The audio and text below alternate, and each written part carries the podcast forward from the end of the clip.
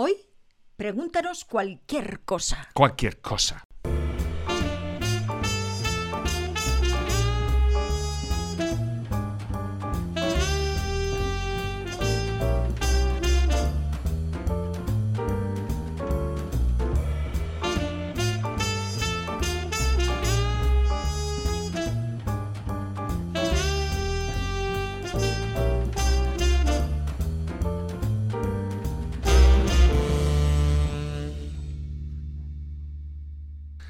Pues aquí estamos. Vamos a ver si qué preguntas tenemos, porque no hemos. ¿Tú sabes la última vez que hicimos una pregúntanos cualquier cosa?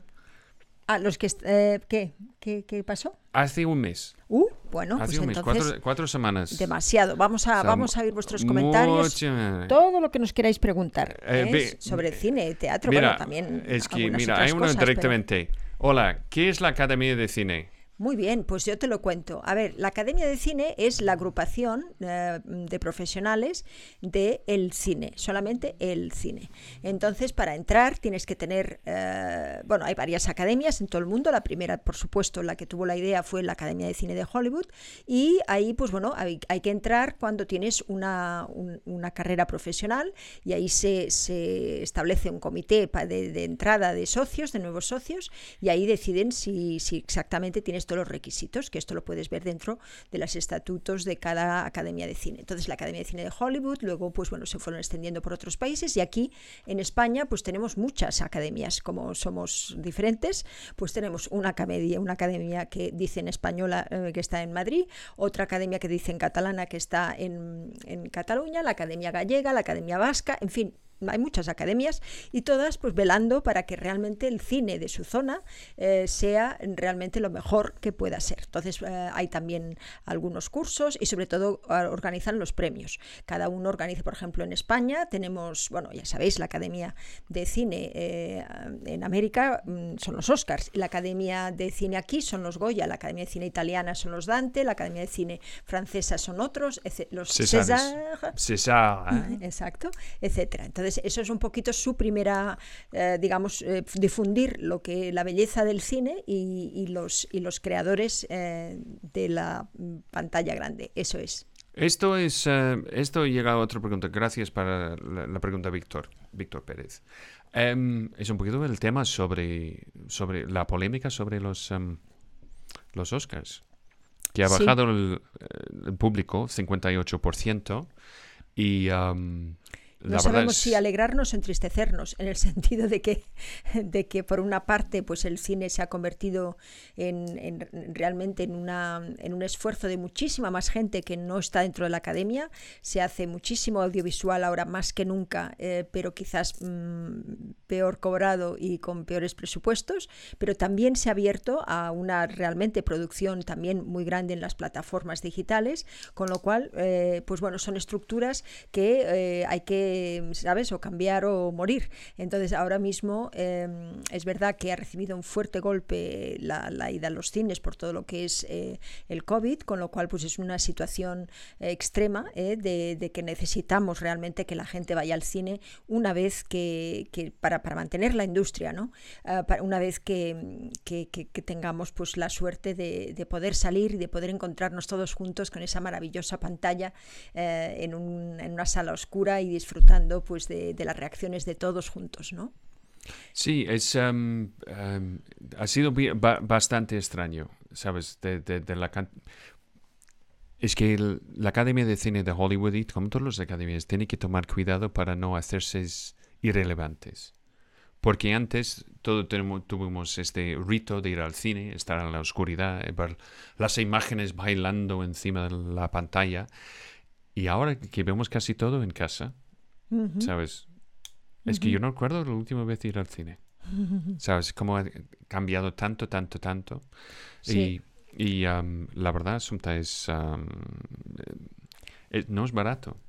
Sí. Mm, de estar miembro de la academia en Hollywood. No, no, no, no es barato, ni la, ni de ningún sitio, es lógico, eh, ¿no? Tenemos que soportar toda una estructura y esa estructura para que realmente pues sea válida para sus miembros, pues tiene que ser transparente, que muchas instituciones no lo son, eh, tienen que ser, mm, bueno, eh, tienen que estar al servicio de la gente de, de, los miembros y eso siempre cuesta porque es un trabajo, pues bueno, voluntario. Entonces es difícil, ¿eh? entonces, si hay unos técnicos que se encargan, digamos, de, toda la administración, pues también es muy difícil porque entonces están un poquito disociados de la profesión, porque son únicamente gestores. Entonces, bueno, es, un, es uno de los grandes, eh, que lo comentábamos últimamente, ¿no? Eh, por ejemplo, con José María Besteiro, el productor que, tuvimos aquí en Galicia, ¿no? Es de las, eh, ahora mismo nos estamos enfrentando a un dilema que es cómo hacer que estas instituciones y estas asociaciones que eran un poquito cerradas a lo que son los miembros, a, sus miembros, ahora con todo lo que es eh, pues el Internet y todo lo que ha variado, digamos, en la, esta revolución digital, pues van a tener también que, adaptarse a otras maneras de hacer que son mucho más abiertas, más participativas y, menos cerradas. Mira, tenemos una pregunta de eh, Luis Quiroz, que yo creo que está en Argentina, pero no estoy seguro, que dice, hola amigos queridos, ¿qué consejo nos pueden dar cuando adaptamos una obra teatral para el cine? Mira, la em, primera cosa que tienes que preguntar es dónde pasa la obra de teatro. La obra de teatro. ¿Dónde puedes recontextualizarlo? Otra cosa es cómo, cómo puedes enseñar quién es todo el mundo sin eh, tenerles diciendo quién son. ¿ok? Muchas veces que tienen en común em, obras de teatro adaptados pasan en una casa, pasan en una oficina, pasa en una nave, pasa en un espacio. a veces hay, hay películas que parecen uh, basadas en obras de teatro, por ejemplo, Reservoir Dogs. Es que Reservoir Dogs casi, casi todo pasa en una nave. Entonces, ¿qué pasa en esta película? Pues yo creo que mínimo una, compañía de teatro lo ha adaptado para, para, para ponerla en el escenario. De una película se ha hecho una obra de teatro. Y esto es la otra cosa. Otra cosa es que probablemente vas a, tendrías que hacerlo al revés. Tendrías que inventar más personajes para dar más textura al mundo. Pero básicamente es esto. ¿Dónde estás? ¿Dónde puede pasar? ¿Y qué, cómo puedes enseñar un mundo fuera del obra de teatro? ¿Sabes? Eso es, un poquito complicado porque um, un obra de teatro es algo que existe en mente, ¿sabes? durante y después con, la experiencia de estar, en el teatro. Em, es muy poderoso cómo funciona, um, cómo existe. Con una película estás definiendo, ¿sabes? Es definitivo donde vas a poner todo el mundo. Entonces, ¿qué, qué pierde es esta magia, ¿sabes? De la capacidad, ¿sabes? La, capacidad, como ¿sabes? El elemento proteano, ¿sabes? Proteano, me está mirando así. Proteano, que en su, su naturaleza es, es, de cambiarse. Sabes que puede cambiar su forma. Sabes, de forma de verlo depende en un día a otro. Esto es, es que puede pasar con, un, con una obra de teatro. Una película no. Una película está esto pasa en este momento, en este, con este luz, con este sonido, con esta música. Sí, con esta interpretación. Es decir, que sí, en este sentido el, puedes ir a ver el teatro una vez y otra y otra porque realmente las interpretaciones son distintas y lo que pasa también. Eh, en, cine, claro, queda fijado, ¿no? Para siempre.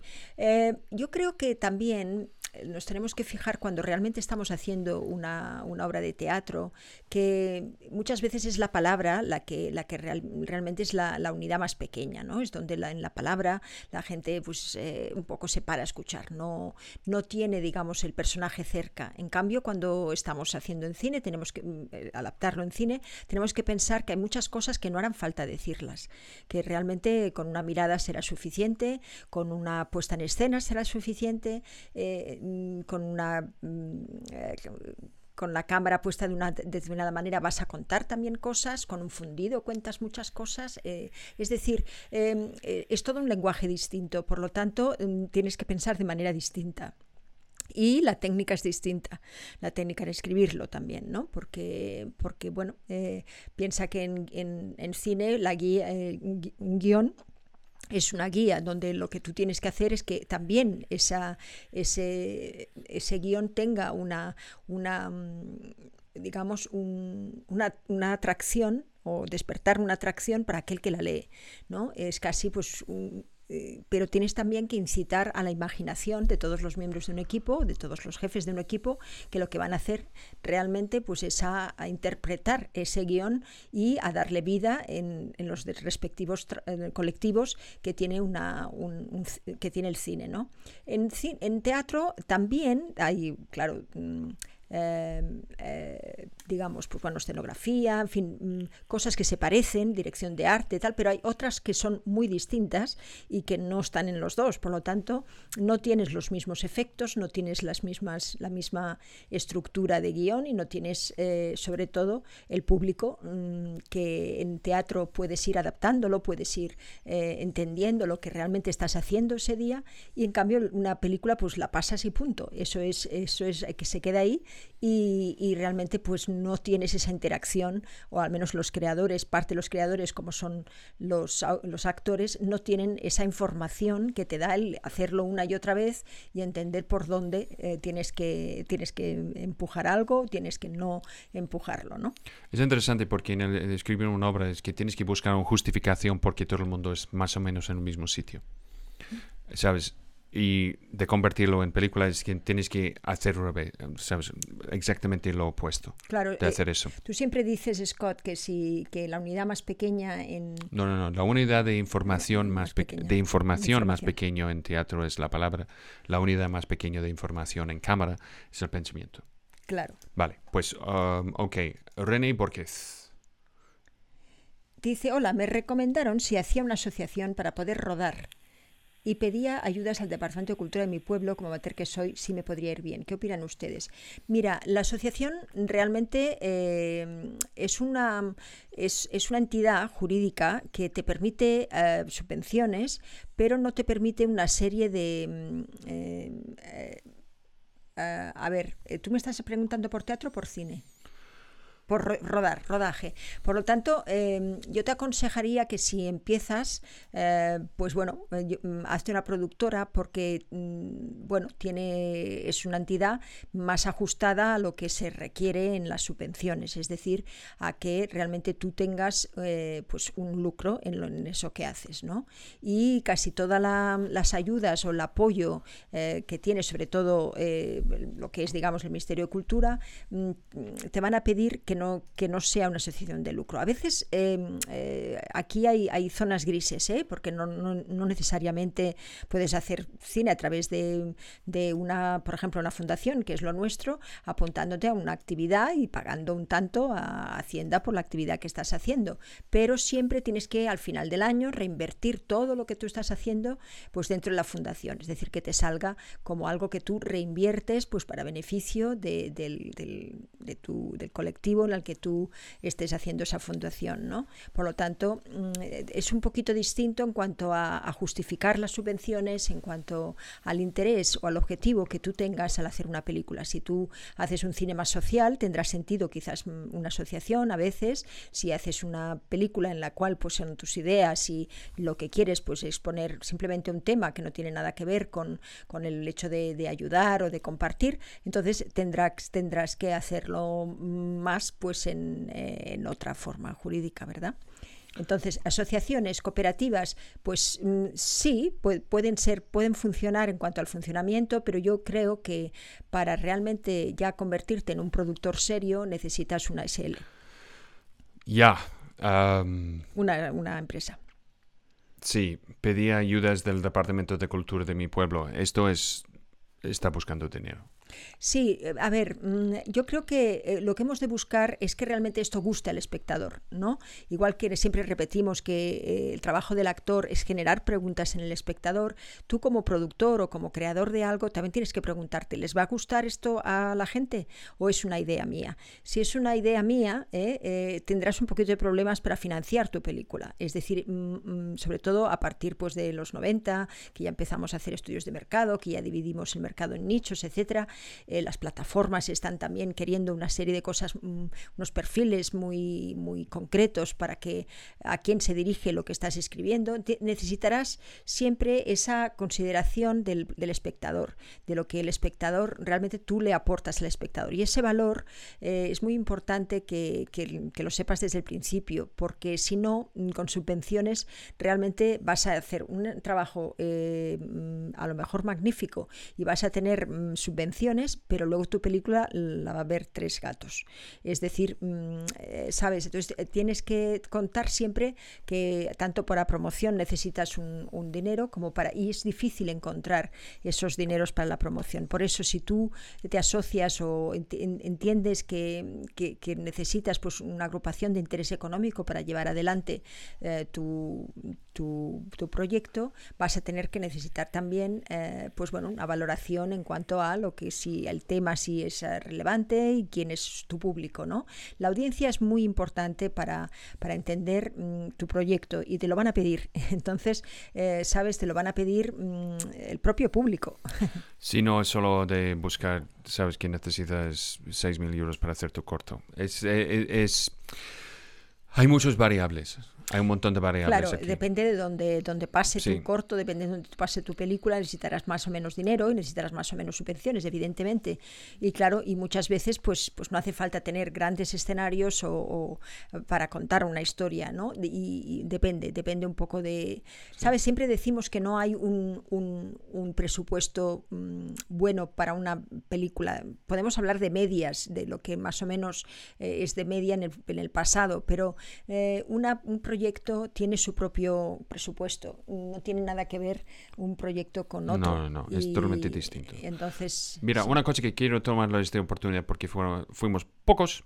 En principio es de agradecer a nuestra familia de cine, que sabes que la gente que ha entrado, entrado a través de nuestro Patreon, que ves aquí, hoy es el final del mes. Entonces os doy mi bendición Sabes que buscas allí y entras. Hoy no, pero mañana sí, porque en los niveles más altos tenemos clases de interpretación, coaching, coaching para self-tapes y en inglés. Estoy mirando a ti, Estela. Eh, yo estuve hablando con ella antes. Ah, hay eh, otra persona que también está pidiendo que, cómo lo hace. Sí, o sea, siempre es entonces el día. ¿Sabes? Bueno, sí, el primer del mes el día 1 del mes. Sí. Vale. El día 1 del mes es cuando nos interesa que vosotros eh, vayáis a patreon.com barra asuntaserna y eh, veáis en qué nivel os gustaría estar. Si solo queréis estar en la familia de cine o queréis recibir clases. Si queréis mandar un proyecto, sabéis que hay ahí todo un procedimiento de una guía y un formulario que os vamos a perfectamente Y un protocolo. Y un protocolo, eso es lo que vais a tener que firmar. Y el código de ética, claro, para poder pertenecer a la familia. Pero bueno, todo esto, eh, si te interesa, puedes venir el martes próximo, que es además el martes de invitados. Y ahí os lo contaremos muy bien. Sí. Y como dijo eh, Antonio. A la familia del cine. Pues eso. Entonces, Toti tiene una pregunta. Toti, que está por ahí en Galicia, disfrutando el, tiempo. Dice, ¿por qué los actores consagrados no se prestan a hacer cortometrajes de forma altruista? ¿No creéis que eso beneficiaría a la industria? No. Lo hacen. Eh, sí, lo hacemos de todas maneras, pero eh, eh, es que no puede haber una industria si es una industria que la, nadie cobra. Es decir, la, industria precisamente no. Lo que tenemos que lograr es que poder vender este, esta idea de nuestro corto en mercados. Tiene que haber una estrategia, tiene que haber un de dónde lo llevamos ese corto y tiene que haber una, una, una capacidad, mm, digamos, empresarial para que este corto mm, realmente se vea lo más posible, llegue al, al más de gente, ¿no? Si no, bueno, pues es un, es un ejercicio un poco pues por hacer un ejercicio. Entonces, bueno, al actor lo que le gusta es hacer trabajos profesionales, que se le pague por ello, porque esta es su profesión. Es decir, si estuviéramos haciendo cortometrajes todo el rato sin pagar, pero diciendo que somos actores, pues eh, no es verdad, no somos actores cuando no se nos paga. ¿eh? Entonces, pues eh, es así. es una profesión. El como otro otra. es, es que tú hiciste el corto de, de Totti, Sí, el, claro. Champagne Supernova, que es una obra maestra, me El encanta. corto que, que escribió ¿sabes? Totti, sí, sí. Sí, sí, sí. Entonces, es que pasa, pero el, el- el tema es, yo creo que tiene mucho conexión con el acercamiento al, al actor. Uno, es difícil de llegar a, a- a algunos actores y por otro lado es, sabes, depende de, de dónde llega, si la persona ha hecho cosas antes y también el guion. El guion es muy importante para, para la gente y um, Claro. algo que puede ser interesante para el actor. Sí, ¿sabes? algo que por ejemplo no ha hecho o algo que, que- que realmente donde bueno donde hay aspectos que, que- que tú puedes convencer a la persona porque son cosas que no se han- las has visto en otras películas o no las has visto demasiado cambia su imagen cuando un actor es conocido lo que quiere es que se le conozca por las cosas que no ha hecho por lo tanto nos esforzamos para que encontrar estos proyectos y aunque vengan de cortos pues dices bueno al menos tengo algo para mostrar que sí que puedo hacer comedia que sí puedo hacer un género distinto o puedo hacer un personaje de un perfil distinto Mira, él dice después eh, para... em, y algo relacionado con mi anterior pregunta, eh, ¿no os parece buena idea que uno de los objetivos de un actor novel sin material con el que crear un videobook sea de buscar directores de cortometrajes? Sí, sí, sí, sí. ¿No? Un actor novel sin material con el que a un videobook sea el de buscar directores de cortometrajes, eh, sí y no. Eh, porque, a ver, mm, los, los cortometrajes de los directores acostumbran a, a servir a un propósito muy lícito, que es pues el mostrarse a sí mismos como directores. ¿no? Entonces, eso varía mucho de mostrarse a sí mismos como actores. Son dos cosas completamente distintas. Es decir, el director querrá hacer mucho plano, mucha, mucha, mucha valor en la producción, querrá también que su que, que- que digamos que el, de punto de vista de pues sea, sea impactante para que realmente esto pues pueda ir a festivales y se le pueda ver. Y, y bueno, algunos de estos objetivos no son los mismos que el actor. El actor lo que quiere pues es primeros planos para que se le vea. A veces la, la luz que tú mm, piensas y sueñas como director para hacer una, una escena pues no va a permitir que esa escena tan estupenda pues no se le vea al actor. Entonces son cosas que, que realmente hay que negociar en el momento en el que tú estás ah, diciendo que sí, viendo cuáles son las posibilidades de ese corto para ti como actor. Y también para el director hay que pensar que una, un, un cortometraje eh, es su idea, es lo que es la que lo ha creado, es una persona que, que bueno, que va con un, con un, con un objetivo, ¿no? Y eso mm, se ha de compartir en, en- en un trabajo en equipo. Y eso a veces eh, los actores, eh, los directores cuando empiezan realmente eh, no lo tienen muy claro. Hay, hay otra cosa que es una cosa casi técnica, que es em, la cantidad de actores que han hecho cortometrajes que en el momento de hacer el montaje de su videobook yo pregunto, oye, ¿y este corto? Dice, no lo tengo. ¿Cómo no lo tienes? ¿Cuándo lo hiciste? Pues hace un año. ¿Y tú has preguntado al director? Sí, pero no me da el material. ¿Sabes? Y entonces, y esto, tiene, claro. te lo juro, cada actor que conozco tiene este, esta experiencia. Los Ahora, ahora hay menos excusa eh, que nunca, pero ha pasado tanto que tienes los actores que han trabajado con buena fe y muchos otros miembros del equipo, pero no acaban de montar el, el corto. Lo acaban de montar el corto porque a lo mejor lo han hecho con toda la buena voluntad, pero no tienen luego les ha salido otra cosa y no tienen tiempo de montarlo. Los objetivos son diferentes, entonces claro tienes que como actor asegurarte que eso va a llevar a algún buen puerto, porque eh, muchos actores pues eso nunca tienen el material y han estado ocupados durante un tiempo y eso necesita pues eso o dinero, una compensación económica o como mínimo la compensación del material. Tanto, por ejemplo, em, yo creo que cualquier persona que ha hecho un cortometraje ha notado que el salto al largometraje no es tan grande, ¿ok? Para convertir algo corto en algo largo. El tema más que nada es, es que cuando tenemos un lar- largometraje, sabes, un cortometraje, el problema es... Bueno, mira, el problema con un largometraje es que la, gente hace su largometraje, hace su postproducción y no queda nada para promoción o venderlo. ¿Ok? El problema que tienes es un paso atrás para el cortometraje, es que han planificado hasta el rodaje, pero el postproducción no hay un supervisor de postproducción porque normalmente y muchas veces el peso y responsabilidad para hacer eso es encima de los hombros del director también. Como somos un hombre de orquesta y todo podemos, con el software que podemos hacer casi todo las partes del proceso en una película, esto es el otro problema. Entonces, ¿qué pasa? Todos los que han trabajado con buena fe en este proyecto no pueden tener su material. ¿Y por qué? Porque la persona que tiene los brutos, que no está todavía montadas, ¿sabes? En condiciones de enseñar a nadie, no quiere darlos, y con razón supongo, a nadie. Y esto es... Entonces, la, la, la respuesta es sí y no. En general, de mi punto de vista, hazlo. ¿Por qué? Si no tienes el material, pues es una pena, pero por lo menos con un poquito de suerte puedes aprender algo.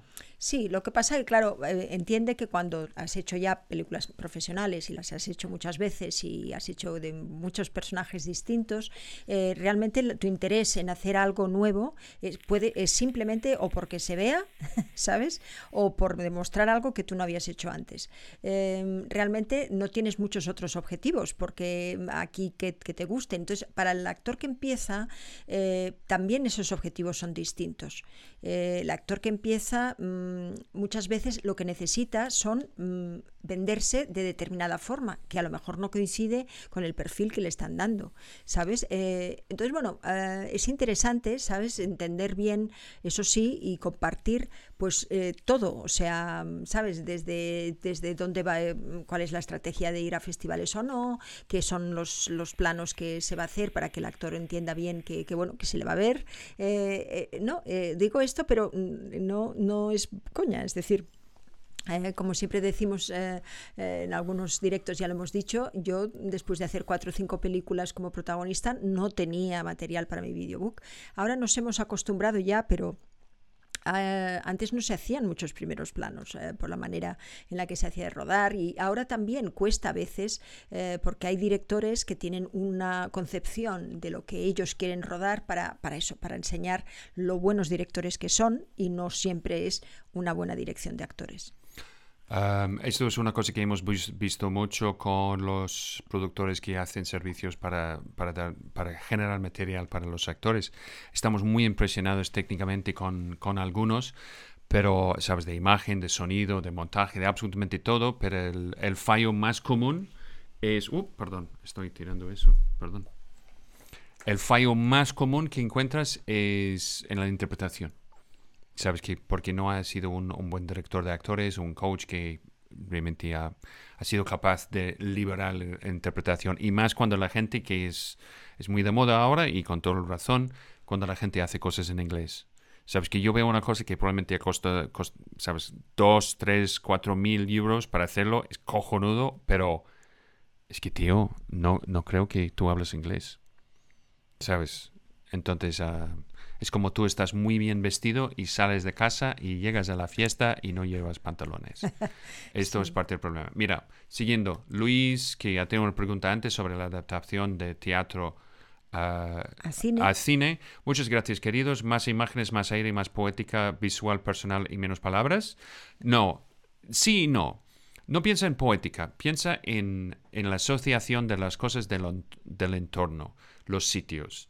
Em, donde puedes contar más cosas sobre las personas interactuando con el mundo, como, como alguien conduce, tipo de coche que tiene, dónde vive, nombre de la calle, nombre de su perro, em, sabes, los, color, los colores que lleva. Sabes que todo que puede estar así y mira, el objetivo es de quitar la más cantidad máxima de diálogo, de texto que dice. Sí. Porque cuando hablamos de... Todo el mundo dice, mira, cine es un, es un medio visual.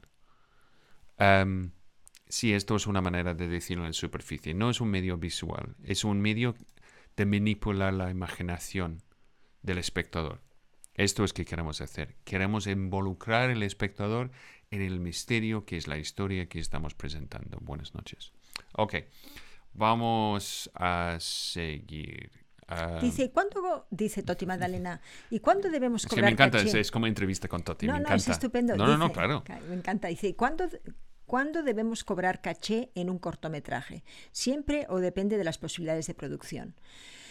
Mira, em, eh, tienes que valorar, es como lo de las, la, lista de los pros and cons, ¿no? De los, del, de, los sís y los nos. Eh, tenemos que ver, o sea, ¿qué, ¿qué, es lo que a mí me interesa? O sea, leo, leo el guion, lo leo, siempre decir que sí, claro, para leerlo, porque eso no sabemos lo que, ¿sabes? Lo que no nos podemos encontrar, aunque nos lo cuenten. Entonces, en el, dentro del guion, eh, si lo sabes leer, vas a ver muchas cosas. Vamos, vas a ver si esa persona, pues, se ha complicado la vida, si lo ha, si realmente, pues, hay muchísimas localizaciones, si lo quiere, en qué tiempo. Luego tienes que pedir el plan de rodaje. Si ahí ves que el plan de rodaje también realmente es algo que se puede hacer, es decir, mm, que no es muy comprimido, que, que realmente, pues, hay una, hay un, hay un tiempo para, para, para hacer mm, todo eso pues eh, lo tercero es averiguar qué otras cosas ha hecho tu director. Y ahí pues ves, eh, ves un poco y él te va a contar también pues mm, cómo piensa él lo de la producción y más o menos el presupuesto que tienen, si es ajustado, si es que no. Y muchas veces mm, este mismo director, si quiere hacer las cosas profesionales y bien, pues va a tener... Eh, un dinerito que se ha conseguido a través de una subvención o a través de un crowdfunding o a través de su plan de financiación, donde te va a decir, pues si tú cobras eh, lo mínimo como actor o un poquito más o puedes negociar. Yo he negociado en cortometrajes sin ningún problema porque había detrás una estructura profesional que hacía que este, que, que, bueno, que, que querían realmente contar una historia en corto. No voy a hacer mi corto para luego hacer una película, que es otro objetivo. no, no, no, es, la otra cosa con, con, la economía del crowdfunding. Mira, yo soy muy escéptico con crowdfunding. Yo he visto tanto energía, energía y tiempo y, ganas y dinero invertido en un, ¿sabes? En un, proyecto, eh, un, proyección, un, proyecto de, de crowdfunding es que puedes hacer esto para el mismo corto, ¿sabes? Eh, hablando de cortometrajes, ¿sabes?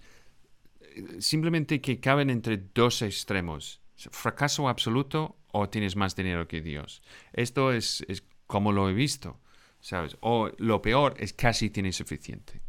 ¿Sabes? Es, es, un contrato con el diablo y... Um, eh, mira, eh, todo el mundo necesitamos valorar nuestro tiempo y valorar también nuestra energía en el momento en el que estamos haciendo, perdón, Scott, eh, que, tenemos que valorar nuestra energía, tenemos que entender que, no podemos pedir cosas a los demás porque es un corto y nadie cobra. Tenemos que entender que queremos hacerlo lo mejor posible y lo mejor posible quiere decir, antes que todo, cuidar a las personas y al equipo en el con el que vas a rodar.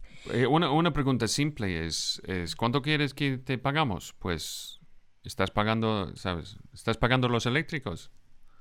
Pues sí, pues págame como los eléctricos. ¿Estás pagando la casa de alquiler de, de, de cámaras?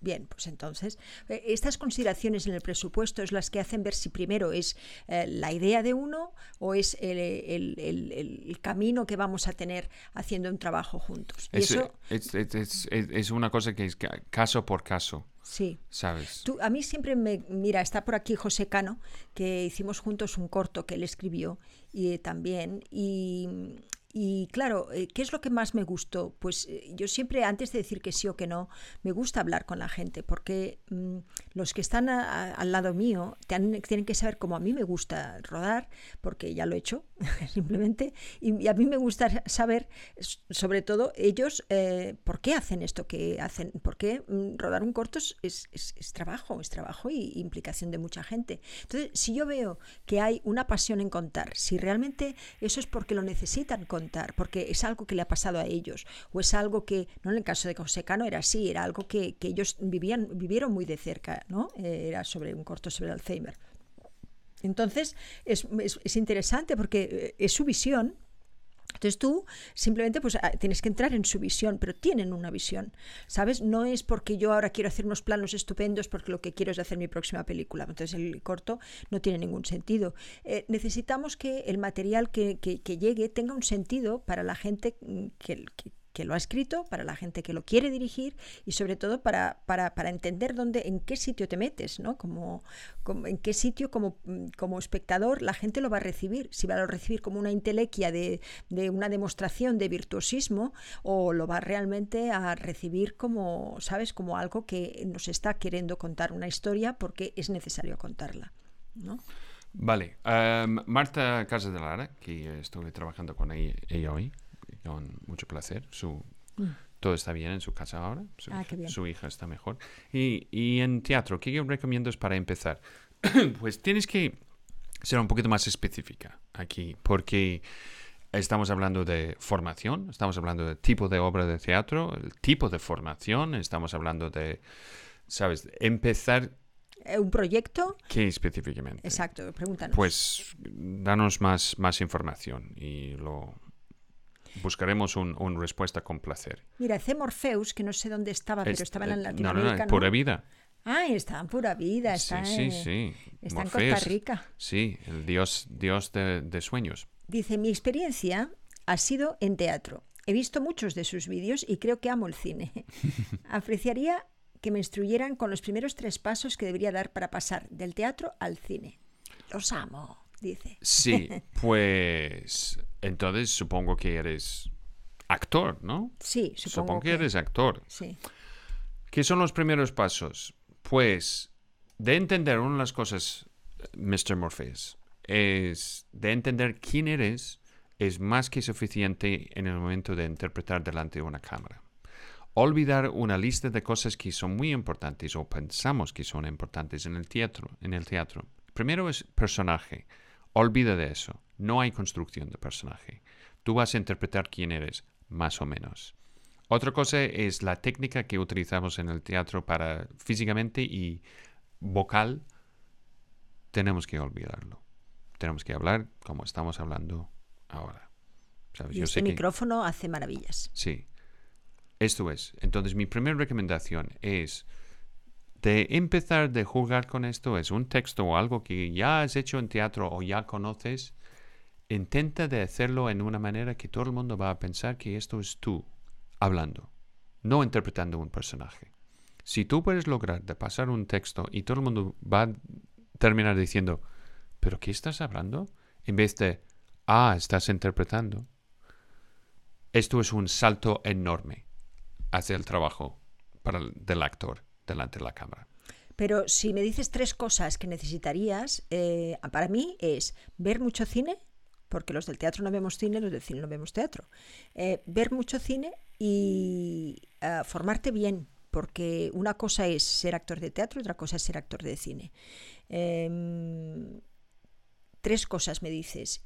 Estar abierto a entender ese medio de una manera profesional, no mm, pensando que em, puedes hacerlo y que vas a intentar hacerlo. No, va- va- fórmate, ¿sabes? Porque mm, son medios completamente distintos y sobre todo cuando se empieza pueden eh, los otros decirte cosas que te pueden influir en tu manera después de interpretar delante de la cámara. Entonces tienes que, tienes que formarte bien para que eso no suceda. Hemos visto a muchos actores llegando a nosotros, no, pero es que me han dicho que, es que no puedo hacer esto porque yo, a mí me han dicho que eso es terrible cuando llegas a eh, censurarte a ti mismo delante de la cámara. No tenemos Y, que y- y lo más, la gran, gran ironía es que somos actores por, por nuestra libertad de pensar y imaginar, etcétera, pero a veces somos los más dogmáticos en el momento cuando hablamos de nuestra técnica.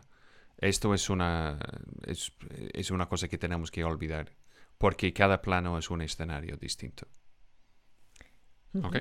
Pues siguiendo. Ok. Es- estás- mira, estás- mira, esto es otra cosa que yo, yo fui arriba para ver esto. Kiko Jiménez dijo, todos mis amigos artistas lo vemos juntos.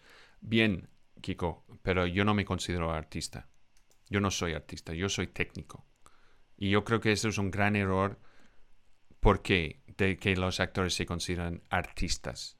Porque yo no puedo definir arte, pero sí puedo definir técnica. Esto es la gran diferencia. Que pasa con la técnica, si lo haces suficiente bien, podemos confundirlo con arte, pero arte no es el objetivo, es un efecto secundario de algo bien hecho. Y esto es como cualquier técnica, es como alguien, un zapatero, un fontanero, ¿sabes? Un carpintero. ¿sabes? Muchas veces puedes llegar a ser ¿Sabes? arte. Y, y- y llegamos de decir arte, y es, es, es una, es una definición. Si podemos liberarnos de este. Y no solo esto, está utilizado como, como en una manera peyorativa. Peyorativa. Peyorativa en contra de los, los actores. Ah, mira al artista. ¿Sabes? Que dice, tú piensas que tú haces una cosa que yo no entiendo porque tú eres artista. Y no, no, no, no. No es así. Vamos a seguir un poquito más Sí. para abajo. Em, José Cano. José Cano López. Hola José, me encanta que estés por aquí. Dice, Scott, hablando de guiones, de los mejores del cine internacional, ya sean originales o adaptados, ¿puedes decirnos dos o tres de tus preferidos y por qué? Em, esto es bastante simple. Eh, el primero que yo pienso directamente es Atrápame si puedes, em, em, de la, la película dirigida por Steven Spielberg con eh, Christopher Walken y Amy Adams y Leonardo DiCaprio, por supuesto, y Tom, Tom Hanks. Es fascinante este, este guion porque no hay malo de la película. Esto es increíble. Es que no hay malo. La única malo de la película es la circunstancia del chico, que es, es ah, Leonardo DiCaprio. Recomiendo a todo el mundo porque ves muchas cosas allí. y también tienes la oportunidad de ver las semillas de dos carreras grandes y importantes. Uno es Amy Adams, que interpreta a su amante, una enfermera, en un momento. Es, in- es un trabajo increíble. Y el otro es Elizabeth Banks, que tiene un personaje súper pequeño eh, en un banco y en un momento que ella se ríe y tú dices, estrella. ¿Ok? Ella hace una risa muy tonta, pero de repente cambia todo. Esto es, esto es el primero. Em, si estamos hablando de guion puro y duro, yo recomiendo eh, Cómo ser John Malkovich. Esto también es como ah, una especie de casi de meta guion de Charlie Kaufman. Esto eh, que me encanta. Am, Casablanca, esto tiene un guion estupendo, que puedo decir. Eh, El Protegido de M. Night Shyamalan, eh, su segunda película después de El Sexto Sentido. Esto tiene un guion estupendo. Y luego, ah, para mí hay otros, ah, otro guion que quizás ahora no te acuerdas, pero ya, ya quiero ver tu cara. A ver, eh, quiero ver tu cara, que es Magnolia. Porque Magnolia es lo que llamamos un, guion circular, donde realmente eh, cambia muchísimo la estructura, no tiene eh, la fórmula, digamos, de los eh, guiones de Hollywood. En cambio, eh, eh, es un guion mm, que es una película que te atrapa, es una película que, que está ahí constantemente, ¿no? ¿Cómo podrías decir que es Magnolia? Bueno, para mí Magnolia es una especie de ópera um, en, en todos los, en todos los sentidos, porque em, la película base temáticamente sobre redención y trata un tema que la mayoría de la gente no lo nota, es sobre el abuso de, los niños, porque cada persona es abusado o abusador em, sin saber a veces. Em, y la cadena y relación entre todo el mundo y como tienes todos estos actores que están en el, tope, tope, tope de sus capacidades, es la mejor interpretación la interpretación más profunda de Tom Cruise, Julianne Moore, Philip Seymour Hoffman, Jason Robards, uh, William H. Macy, um, ¿sabes? John C. Reilly, uh, Manora Walters, ¿sabes? Es, es, es un... Es, un- es, un, es una joya para, el, ¿sabes? De- no solo de dirección, interpretación, pero también de guion. Es más impresionante cuando sabes que Paul Thomas Anderson lo escribió en un fin de semana en una cabina en Vermont, cabina de William H. Macy, donde tuvo tanto miedo por un serpiente que vio fuera, que escribió Magnolia. Y también yo tengo mucho cariño para la película porque yo viví más o menos en este barrio en, en Los Ángeles durante años y años. Esto es otra cosa, pero Boogie Nights es otro, eh, es otro gui- guion fantástico. Es interesante, eh, la gente a veces dice en los guiones de, que, trabaja um, eh, Christopher Nolan, yo siempre los encuentro muy, muy secos, ¿sabes? con poco, poco humanidad. Y hay otros um, Es que me hace re- recordar la pregunta de Víctor antes de, sobre el... ¿Es de Víctor? No, de, de Luis Quiroz, sobre la adaptación de teatro a cine. Cuando hablamos de- del simbolismo y el ambiente de algo, de piensa en, Blade Runner. Es que hay pocas cosas de acción allí, hay pocas interacciones, pero ¿qué tenemos es, es, la textura de, un mundo, que es, es otra cosa. Hay, hay, hay guiones también súper populares. Un, otro guion que no tiene que funcionar y es un ejemplo para los guionistas de cómo no hacer un guion es, es Forrest Gump. ¿Qué es el tema de Forrest Gump? La, I have to say this in English. The lightness and inconsequentiality of existence.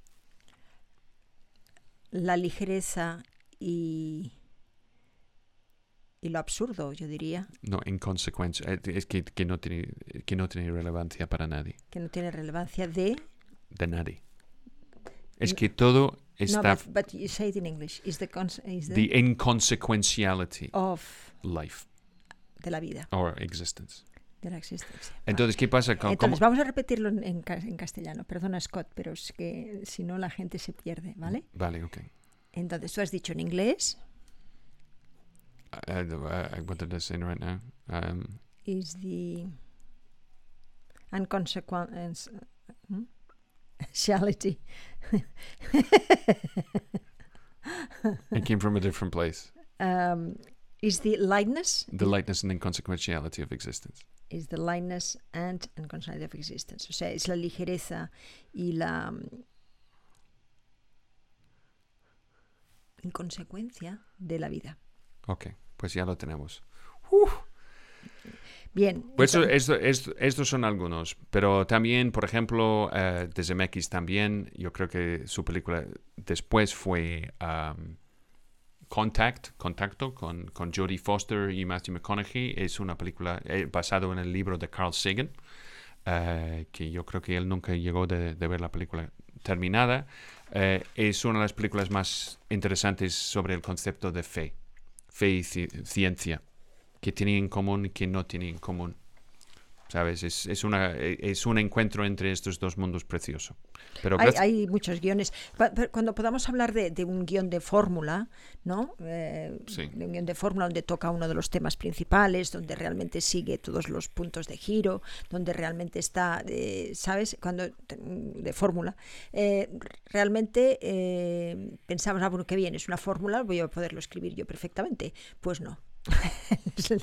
Cuesta muchísimo escribir un buen guion de fórmula. No, no, no, es como todo el mundo dice, ah, una- un guion de Hollywood es súper fácil. Sí, es súper fácil porque Hollywood no puede hacerlo. Claro, claro. Esto pasa mucho. Bien, entonces, Ok, seguimos. siguiendo. Dice, sí, insiste Toti, dice, ¿cómo podemos juzgar la valía de un director si no tiene cortometrajes?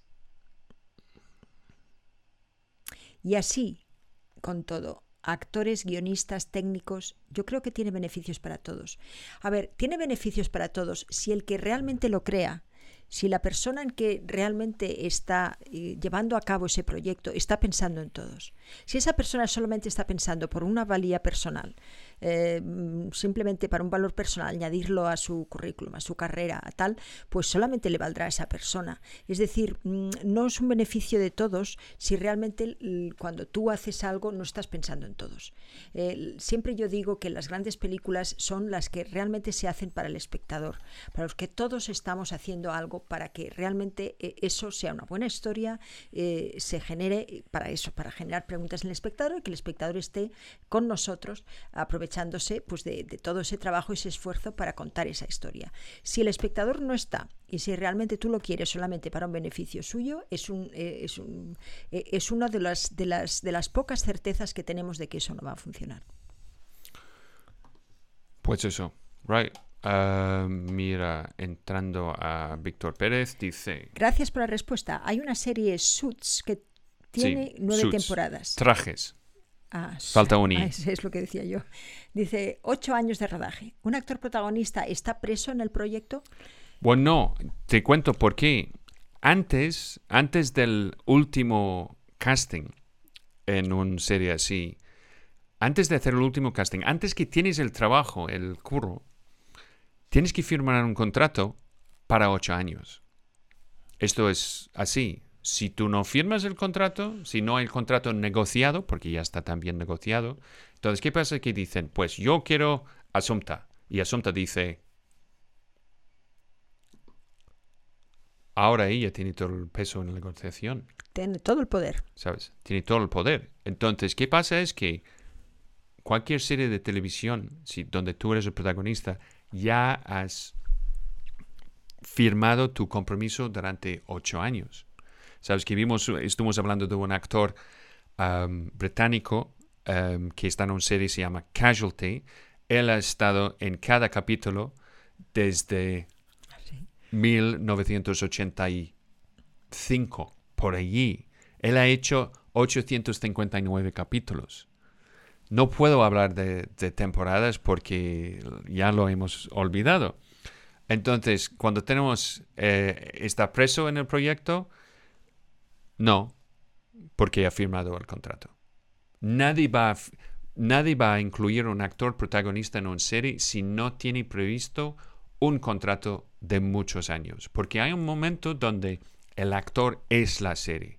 Hemos visto eso, por ejemplo, en momentos como en Expediente, Expediente X, se llama aquí en España, eh, Archivos X, yo creo que se llama en, en, um, en Argentina, X-Files, donde, um, what's his name? Um, eh, Duchovny. Eh, David Duchovny no quería hacerlo, entonces se fue. Entonces, ¿qué tienes? Pues Gillian Anderson y entró Robert Patrick, pero también, sabes, la química entre los dos desapareció, entonces ellos tienen más importancia que la serie. Lo hemos visto también con, por ejemplo, Doctor House. ¿Sabes? De esto fue un momento que eh, él estaba 800 mil dólares cada capítulo. Y hicieron 22 en un año. Dios mío. O que tienes alguien como Kiefer Sutherland en, en, 24. Intentaron de hacerlo con otra persona, pero Kiefer Sutherland tenía algo que es, vaya, es Jack Bauer. ¿sabes? Y, es otra cosa totalmente distinta. Es un poco como a veces tienes un actor que tiene una calidad que no puedes reemplazar. Pero respondiendo un poquito también a tu pregunta, por a ver si, si tú ibas por ahí, el sentirte preso, el que, una, el que un actor se sienta preso, simplemente es porque eh, tú estás haciendo cosas que realmente haces una y otra vez, ¿no? Entonces, eh, para ti eso es sentirte como que Mm, como que ya, bueno, pues, pues, sabes, es como ir a, bueno, pues eso, a, fichar a, a, una oficina. No te ofrece nuevas posibilidades de desarrollo, en el sentido, la oficina la ofrece también, ¿eh? pero hay esa sensación de obligación que para los actores cuando eso ocurre, pues es un poco, mm, digamos, tienes que estar muy atento para que realmente mm, conservar esa creatividad, esa ilusión, esa pasión por eso que estás haciendo, porque eso te va a dar lugar pues a lugares que no son comunes, a, a probar cosas, a experimentar, y eso va a, ser bueno para todos, ¿verdad? Entonces, siempre tienes que estar un poquito mm, atento a que cuando tienes un trabajo así de enorme, pues puedas realmente tener tú una, mm, una también colaboración con, con, los guiones, o al menos en ideas de lo que realmente le puede pasar al personaje o lo que no, ¿no? Y esto lo hemos visto, que muchos de los eh, guionistas, incluso, vamos, en Falcon Crest lo viví yo, eh, mm, ¿sabes? Buscan ese, ese input de la actor, porque siempre eh, es bueno que eh, es muy personal el mundo mm, eh, creativo que tiene cada uno de nosotros. Entonces, eh, los guionistas pueden tener uno, pero el, actor también puede tener otro, ¿no? Por lo tanto, siempre es bueno cuando estás en, un, en algo que es tan grande que, que, o que puede ser grande, que realmente intentes ¿no? esa, mm, esa colaboración con el guionista, el showrunner o con la persona que realmente sea la que decide, porque mm, es así, ¿no? puedes, podemos estar beneficiados todos si, si todos estamos intentando hacerlo mejor siempre. Sí, hay, hay, hay cosas, por ejemplo, que, que empiezan a ser ridículas. Por ejemplo, Prison Break. ¿Sabes? Que pasaron no sé cuántas temporadas, temporadas intentando de salir de un cárcel. ¿Y salen del cárcel? Pues ahora qué, no es un prison break, ya estamos fuera del prison, ¿sabes? Esto es uh, How to Get Away with Murder uh, with Viola Davis, eh, ¿sabes? Ella es increíble siempre, pero ¿qué pasa? Es que hay un asesinato en la primera temporada y entonces ellos han tenido que, pues, es hacer como, como hicieron con el Hobbit, ¿sabes? Vamos a hacer este, este libro de 120 páginas y hacer tres, hacer una trilogía, ¿sabes? Em, porque siempre el problema con una serie de televisión es cómo van a acabarlo. En el caso de Juego de Tronos, no lo he visto, pero todo el mundo me dijo que ha acabado mal. ¿Qué pasa? Por otro lado, si eres representante de actores, todo el mundo quiere que, todos los representantes quieren que su actor es en una serie de televisión. Claro. Lo, lo quiere, porque es una cantidad de dinero garantizado y va a tener un público. Entonces, ¿qué quieres? Que tu actor está nominado en, en Nomadland o no sé qué, una película que nadie va a ver, o tu actor está en Juego de Tronos. ¿Sabes? Es totalmente distinto. Y la otra cosa es que hay mucha gente que no logra de, tener, de hacer la transición desde cine, eh, desde televisión hacia cine. Esto es otro, otro tema. Esto es, es, es, es muy complicado. Todo el mundo quiere hacer cine para prestigio, pero ¿qué pasa? Es que ahora es al revés. Es que todos los de cine quieren hacer televisión.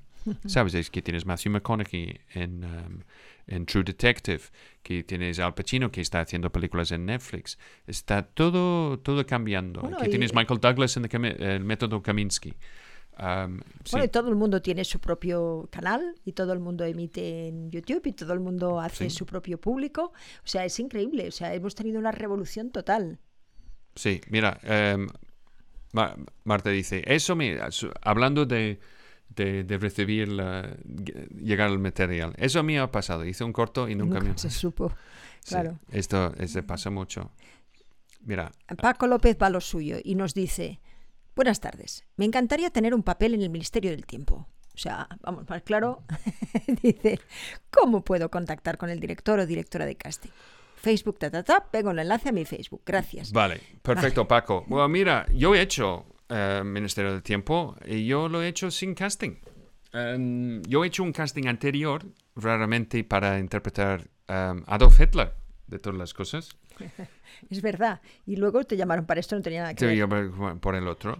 Em, entonces, si quieres hacer esto, eh, mira, cuento una historia, ¿sabes? Una anécdota. Eh, yo estuve volviendo de rodaje con Hugo Silva, ¿sabes? Y le, le pregunté, oye, ¿qué, qué tal de trabajar aquí? Y me dijo, me encanta, me encanta. Yo fui fan de la serie, ¿sabes? Entonces, me encantaba cómo, cómo estaba pensando. Y él dice, oh, mira, es una cosa de tele, no sé qué, quiere- qué es. Me dice, pues, vale, yo quiero hablar con ellos. Entonces, esto es como llegaron de desarrollar este personaje de Pacino, de, de que él interpreta en, en la serie, porque él, él fue fan absoluto de la serie. Por lo tanto, eh, sabía mucho y, y entonces pudo colaborar y pudo realmente dar ideas que, que- que- que encajaban en, en la idea de la serie. ¿no? Es muy importante que veamos cine. Es muy Y, importante. y- y Paco, y, y si quieres hacer una cosa específica, es que tienes que intentar de hacer cualquier cosa. Sabes que tú tienes que mejorar tu, tu currículum, tú tienes que tener material, que tienes orgullo de ello. Y, sabes, con un poquito de suerte, que si todavía está en la tele, tú puedes enviar esto a- al director de casting. Pero estás seguro de que aquello que tú estás ah, enviando realmente encaja en lo que ellos quieren ver y, y además propon algo que realmente tú piensas si has visto mucho Misterio de Tiempo, que parece que sí, y que es una serie que te gusta, pues, pues, pues tienes a lo mejor que hacer algún perfil de los que tú piensas que podría, podrían ah, darte a ti. Es decir, sabes, Eh, tenemos que crear cosas siempre que pensando en los demás, en lo que los demás, en el valor que nosotros podemos aportarle a ellos. Mm, ¿Sabes? No tanto como que te, cojan a ti, eh, en fin, eh, tiene menos valor que si tú dices, bueno, ¿y qué es lo que yo puedo hacer para que ellos... Siempre contamos que hay un amigo de Scott, que es el que hizo, mm, ah, eh, ¿cómo se llama ahora? Eh, Doctor Who, que era un... eh, eh, bueno, un fan de la serie, ¿no? Entonces, claro, cuando tú llegas como actor ahí y puedes hablar y puedes comentar y puedes y ellos ven esa pasión que tú tienes para hacer este trabajo, eh, sabes, eso es genial. Tú quieres trabajar con gente que realmente tengan esa pasión, que estén ilusionados en poder trabajar. eso es lo primero que tenemos que hacer, ¿sabes? Ver mucho cine para entender quién tenemos delante y realmente si nos gusta, mm, eh, entonces tenemos ya mucho ganado. Entonces vayamos siempre a, eso, ¿no? A intentar mm, no tanto encontrar que ellos nos cojan a nosotros, sino qué podemos ofrecer nosotros a ellos. Si eso lo tienes, si eso realmente tú conoces bien el Ministerio del Tiempo, si tienes un videobook que estás orgulloso de él, si realmente mm, sabes, quieres realmente, tienes, tienes esa pasión, bien. Entonces hay muchas, eh, muchas maneras de hacerlo y de verlo. No sé qué tal actor eres, no sé qué contactos tienes, pero busca otras personas que hayan estado dentro del Ministerio del Tiempo. Entiende quién, mira quién es la productora a través de, de la serie, mira los nombres de los productores los nombres del director, búscalos por redes, entérate y, bueno, y suerte. Es Amado Cruz. Porque nadie se sabe. Pues fíjate tú, aquí hemos encontrado que es Amado Cruz, el director de casting. Pero... Sí, muy simpático, ¿eh? Sí. Es muy simpático. Y ser profesional y no ser raro. Claro. Esto es la otra cosa. Es que cuando acercamos, eh, ¿sabes? tenemos que hacerlo con profesionalidad. Claro, si tienes un agente es mucho mejor que le haga la llamada. Sí, pues eso. Pues gracias por la pregunta pues vamos a ver qué tenemos aquí. Dice Lourdes Ruiz María, es cierto que no hay mucha diferencia entre actuar en un corto y saltar al largo, incluso puedes dar mucho más en un corto a veces, sí, sí, sí, dependiendo, sí, sí. porque hay mucho menos presión, esto es otra cosa, hay menos de todo. A ver, Toti Madalena tiene un comentario que me gustaría comentar. Dice, yo estaba pensando en un sentido altruista en el caso del actor consagrado. Um, no hay nadie que sea consagrado, ¿sabes? Todo el mundo piensa que puede hacer otras cosas. Todo el mundo está pensando y, y de verdad que tienes un poquito del problema si el actor se considera consagrado. Claro, claro, claro. Entonces, eh, tú estás siempre buscando esa nueva oportunidad, estás buscando siempre eso que, que, no has hecho, ese otro papel. Realmente, si tú te gusta hacer eso, claro. Entonces, entonces si eres actor consagrado, espero que te guste hacerlo.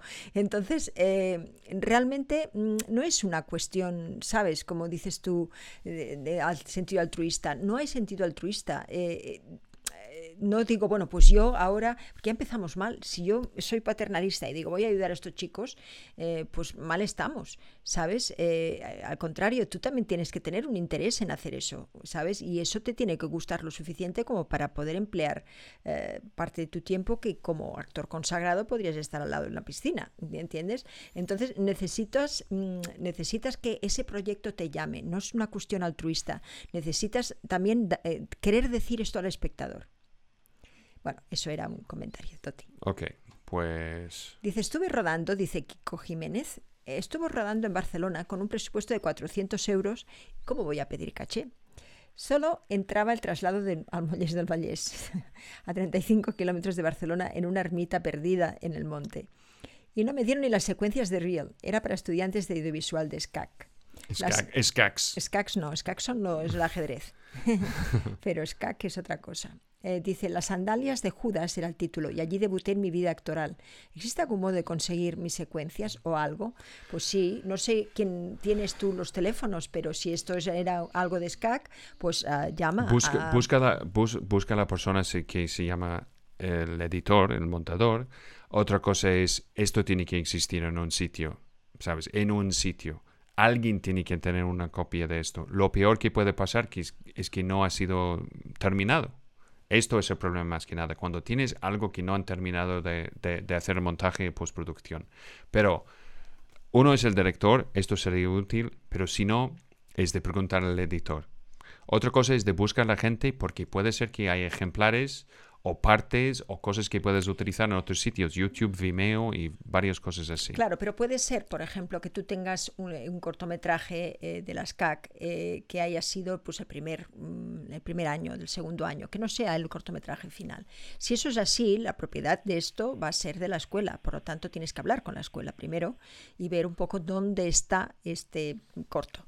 Y a partir de ahí, pues, pues, pues sí, yo creo que, que tienes que hacerte valer para que realmente estas escenas las tengas. Porque... Y, ser pesado. Claro. Es que tienes derecho a eso. Si es solo un derecho ético o moral, ¿sabes? Pero tienes derecho a este material. Eso es parte de la razón por qué lo, lo hiciste. Entonces, pues, tienes que ser pesado. Si tú llamas cada dos días a la persona de la escuela, pronto o tarde va a decir, pues, oye, busca fulanito, es porque él, este chico me está tocándome lo- los huevecillos y pues hazlo ya, ¿eh? ¿Sabes? Em, y tú y yo tenemos que hacer esto con FX. Pues sí, también. Ya, yo sé que el último año ha sido muy, muy busy en muchas maneras. Necesitemos este material, ¿sabes? Ah, entonces dice mm, Lourdes, el problema no es los diálogos, sino que vea 12 hombres en pugna. A Luis le digo, está adaptado del teatro, es una sola locación y funciona de maravilla. Por ejemplo, 12 hombres sin piedad, sí. Sí.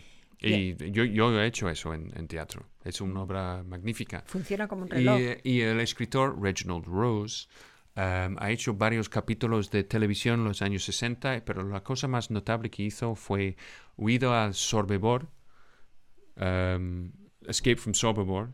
Sí. Sobibor fue un campo de concentración, el único campo, campo de concentración donde fue un- una huida masiva de la gente, porque también dentro de- del campo fueron soldados rusos. Y en la película hay uh, Rutger Hauer. ¿Sabes? Es una película, es una película preciosa, es muy bonita. Una película, un telemovie, pero está escrito por, por Reginald Rose.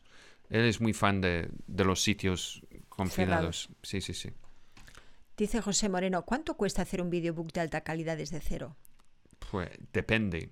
Es decir, a ver, la gente se piensa que teniendo un videobook te van a dar trabajo. Y entonces, claro, hay que, mm, hay que ver. O sea, te has formado, eh, vas a ser capaz de pagar a alguien y, sin director, porque esto es lo que pasa en estas, eh, en estas casas, ¿verdad? Que, que- hacen ahora vídeos, que son gente que tiene las cámaras, que tiene la técnica, como os he dicho al principio, pero mm, entonces eh, estás, eh, ¿sabes?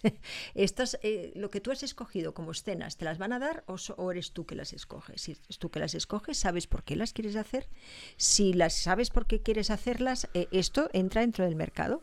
Es decir, tienes que averiguar mucho. Yo te aconsejo que vayas a ver todo lo que es videobooks en una lista nuestra que tenemos en youtube.com barra escuela Asunta Serna, porque entenderás más qué es lo que necesitas dentro de un videobook y cómo hacerte un videobook.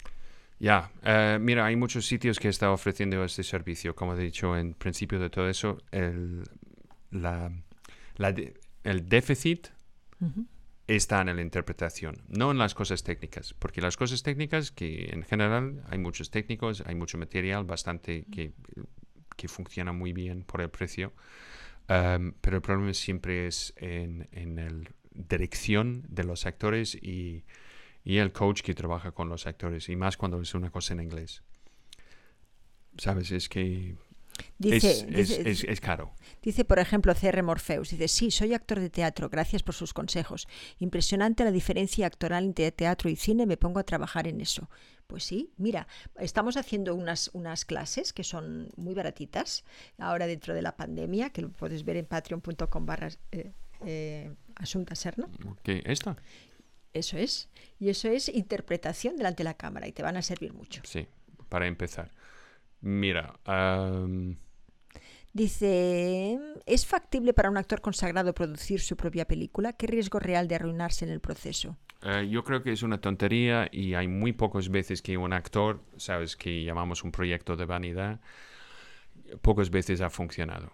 ¿Qué quiere Eh, decir lo un peor es- proyecto- ¿Qué quiere decir un proyecto de vanidad? Em, un proyecto con un personaje normalmente mítico, un personaje de novela o de verdad, real, que el actor quiere interpretar para enseñar su- sus capacidades. O contar una historia extrema y sabes que tiene mucho, mucha necesidad de eh, interpretar mucho. Mira, el, el ejemplo más extremo es Ed Harris con Pollock.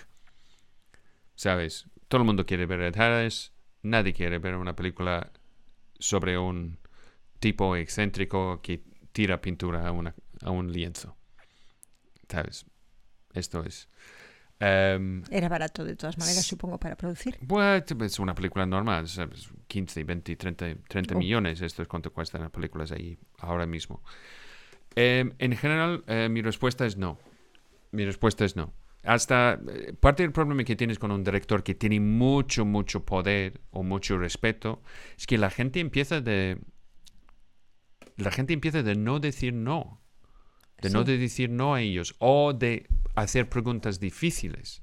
No, Es- no las hacen y entonces él está solo ah, para arrastrar todo un proyecto que si hubiera realmente tenido la oportunidad de escuchar a la gente, a lo mejor alguno de ellos hubiera dicho, "Mm, mira esto, mira lo otro, pero claro, mm, muchas veces uno o no se atreve, o dos, mm, no te lo preguntan, o tres, dices, bueno, pues allá él, ¿sabes? Sí, esto es, es una cosa que yo llamo el, el- el síndrome del Lucas Coppola.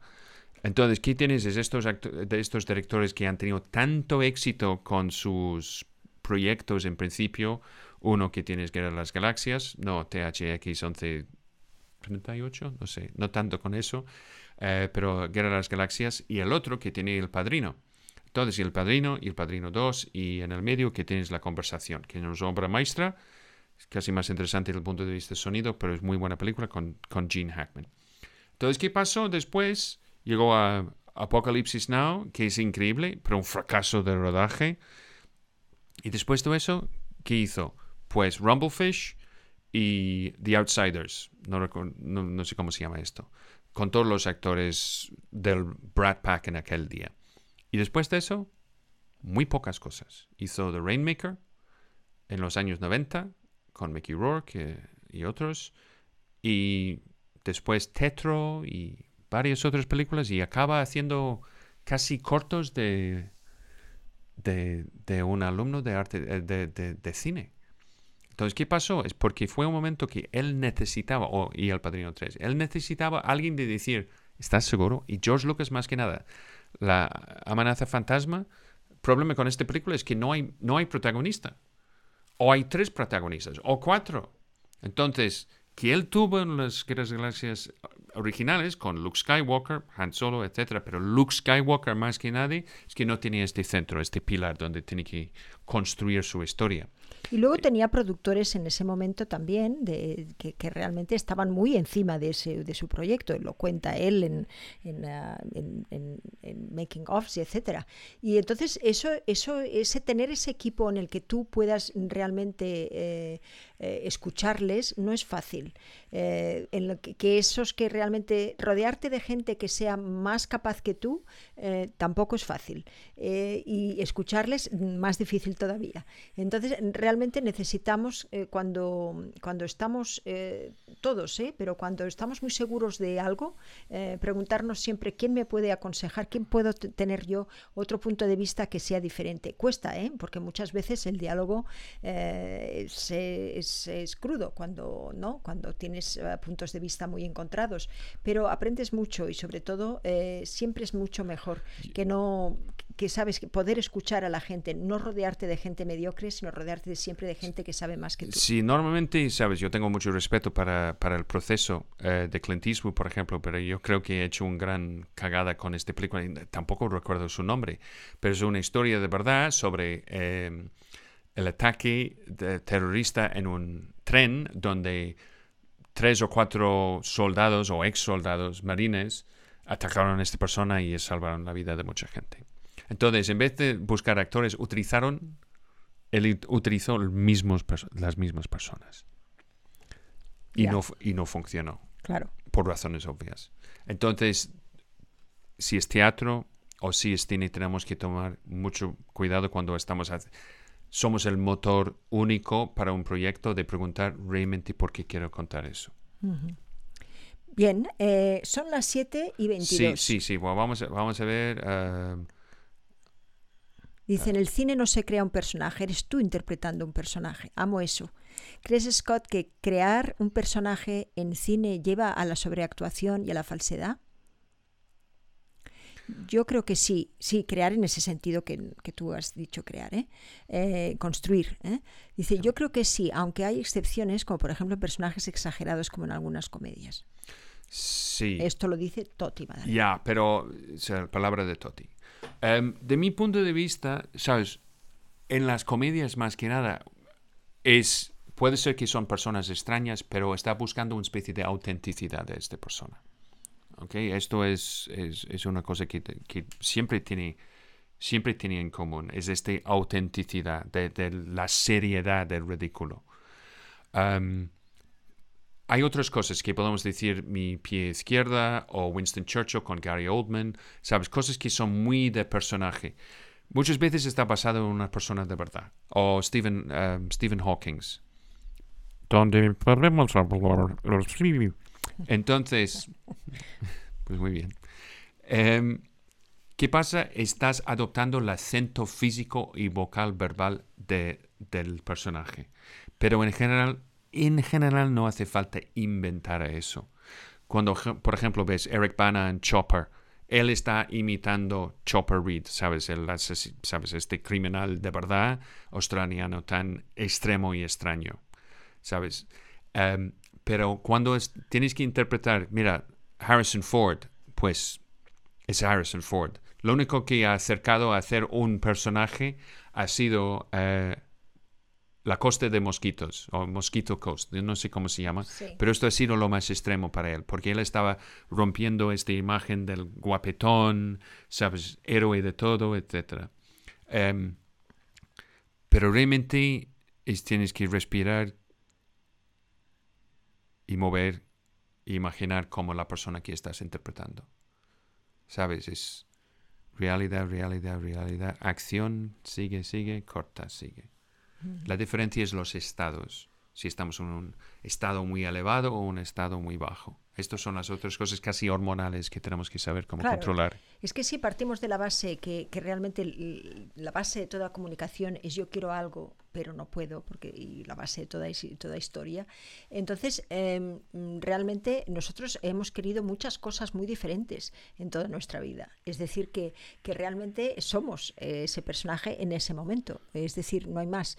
Em, y, la, podemos buscar, ¿sabes? Y lo podemos entender. ¿Y a mí qué me pasaría? Yo ahora estoy con este personaje que estoy ahora eh, intentando, eh, vamos, crear, que en realidad es, eh, bueno, aprenderlo de memoria y luego me gusta mucho pensar en cosas, ¿no? En cosas que se acercan a mí, en aquello que es diferente y en aquello que es... Entonces, ¿qué hago? Pues realmente veo las cosas que a mí me gustaría contar e intento meterlas en esos sitios que realmente pienso que pueden, puede, puede estar. Entonces, me divierte mucho eso, me divierto ver cosas que a mí me gusta decir como persona, pues yo qué sé, pues si la persona tiene honradez, ¿por qué es, eh, porque es una persona seria, un poco Rottenmeier, ¿no? Entonces digo, mira, esta, eh, ahí, ahí, me, ahí me puedo yo, ahí puedo yo. siempre son cosas que, que uno eh, ¿sabes? Siente mm, debilidades que, que uno piensa que, que, puede llegar a tener. Y ahí eso es, eso es muy bonito, porque conoces íntimamente, ¿no? Eh, eso, todos los signos que hacen que eso sea auténtico.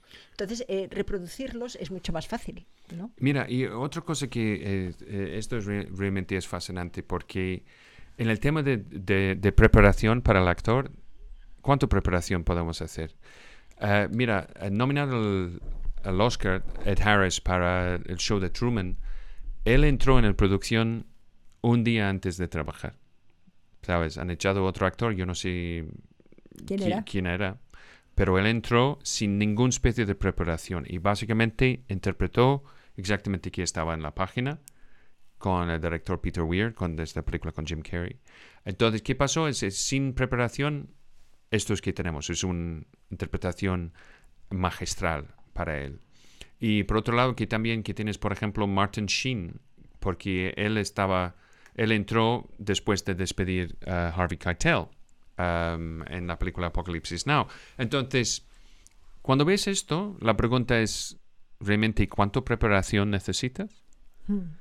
A veces la preparación, como los ensayos, tiene un efecto negativo en nuestra capacidad de estar en el momento y estar presente.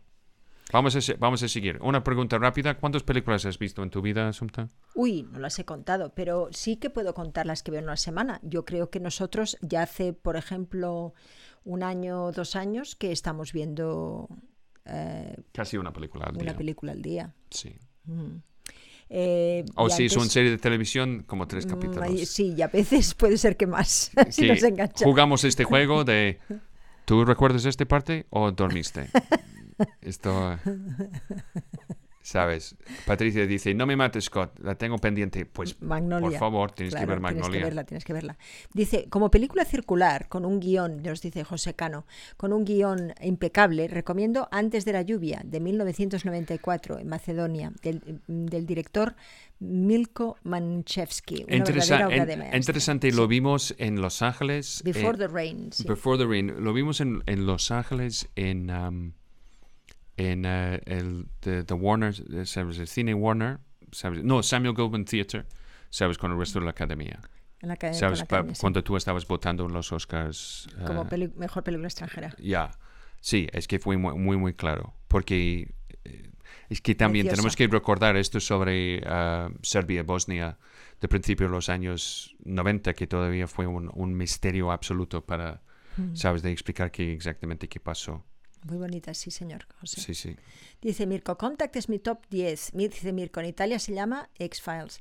Águeda dice, por eso cuando matan a un personaje en una serie, yo siempre digo, ya va a hacer una peli. Ya, ya, ya. Esto. Oh, oh mira, oh, pero am, yo no quiero, quiero dejar un spoiler, pero The Expanse. Ah, Uh, no vamos a decir, pero en el momento que mata a uno de los personajes principales por, porque el actor fue acusado de hacer cosas indiscretas. sí, sí, sí. Sí, sí, sí, entonces estoy como, pues ya está, Ya, eh, sí, ¿lo, lo mataron? ya está. Ah, sí. Sí, as- así. Dice Vladimir, porque los actores egresados de ciertas escuelas les cuesta tanto disfrutar de esta maravillosa profesión. Demasiado análisis de texto. Estoy dice con- Vladimir. Estoy contigo, Sí, sí. ¿Sabes? Eh, es que el texto es... Vladimir, me tienes que contar qué ha pasado con tu proyecto, si estáis siguiendo, que el-. Daniel, si estáis bien, en fin, no me contáis nada, ¿eh? Eh, Desiree Naranjo dice, hola familia, ¿me recomendáis eh, una película de esta noche? Mira, tienes varios.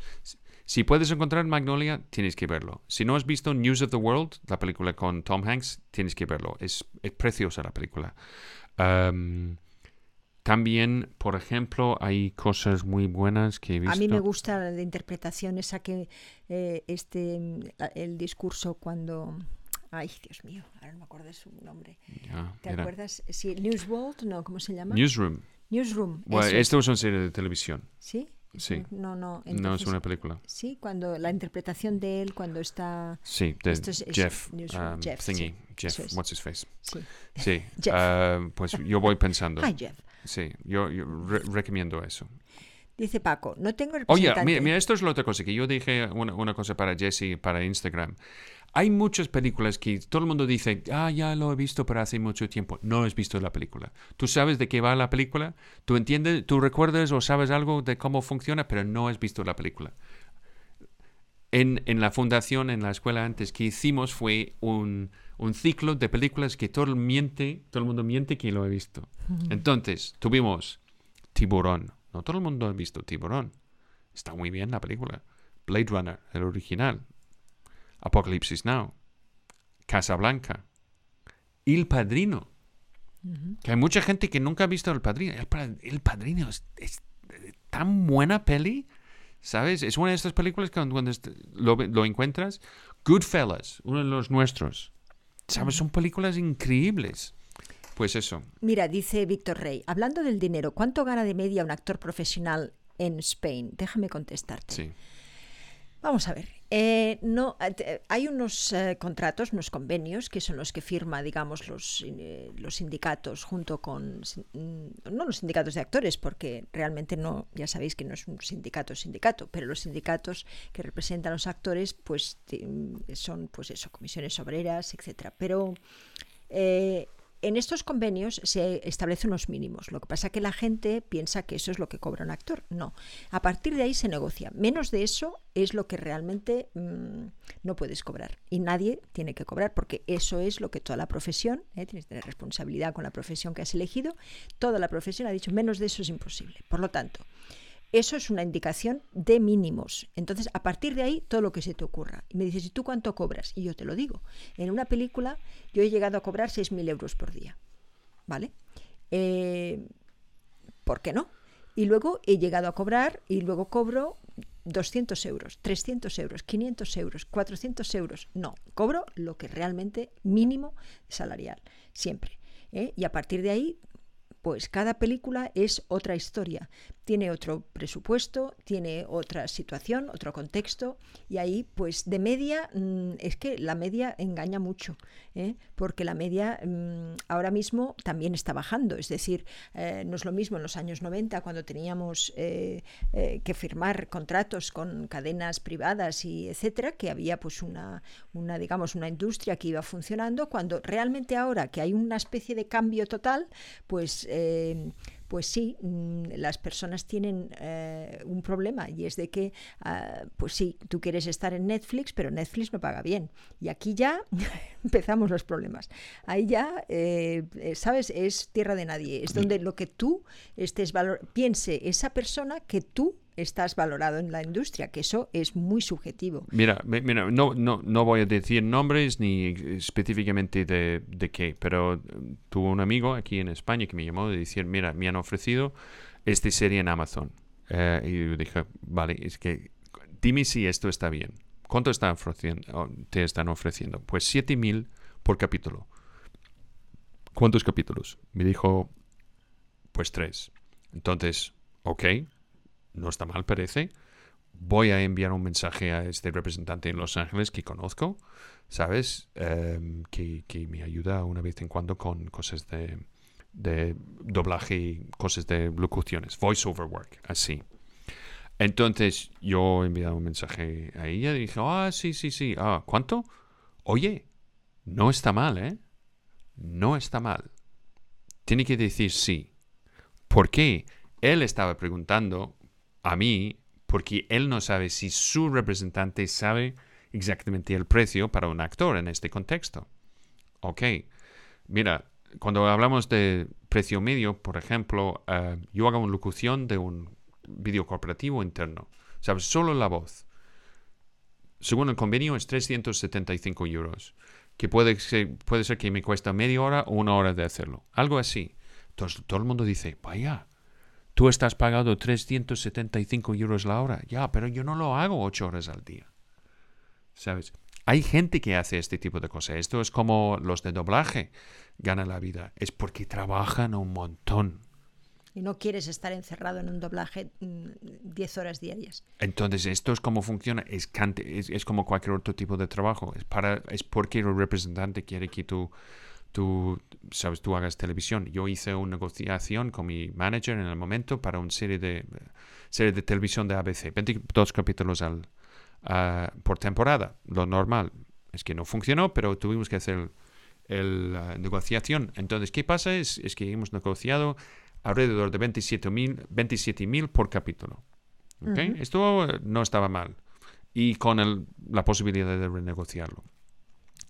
Entonces, ¿qué pasa? Es 27 mil para una persona, si es solo tu trabajo en un año, eh, allí en Los Ángeles no es tanto, ¿ok?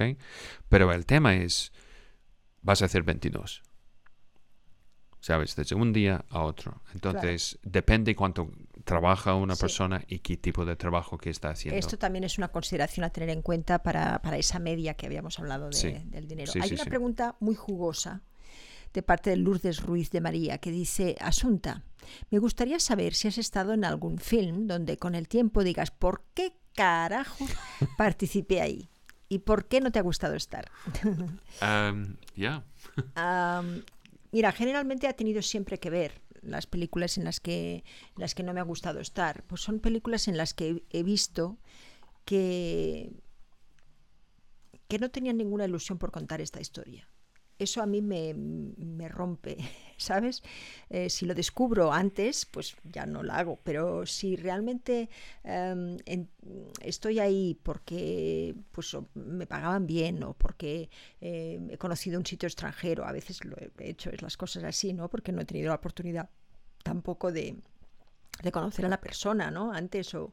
Eh, luego... Mm, siempre ha sido pues eso, ¿no? Porque esas personas realmente no querían, no tenían ilusión de contar esa historia. A lo mejor pensaban en esa otra posterior, o a lo mejor estaban dirigiendo, pero realmente mm, tampoco era eso lo que le interesaba. O sí que le interesaba pues para meterse la flor y decir que era director, pero realmente tampoco había hecho mucho trabajo para entender qué es eso. O sobre todo a aquellas películas donde pues yo como actriz no me he sentido considerada. ¿Qué quiere decir considerada? No quiere decir pues que me hayan tratado bien, que me hayan puesto en una habitación grande o en un eh, tráiler más grande que eso también está bien, pero mm, son siempre las situaciones donde las opiniones, lo que mm, eh, se me ha engañado, ¿no? O sea, yo eh, se me ha engañado en el sentido de que cuando me engañan quiere decir que hay algo que no me cuentan, ¿sabes?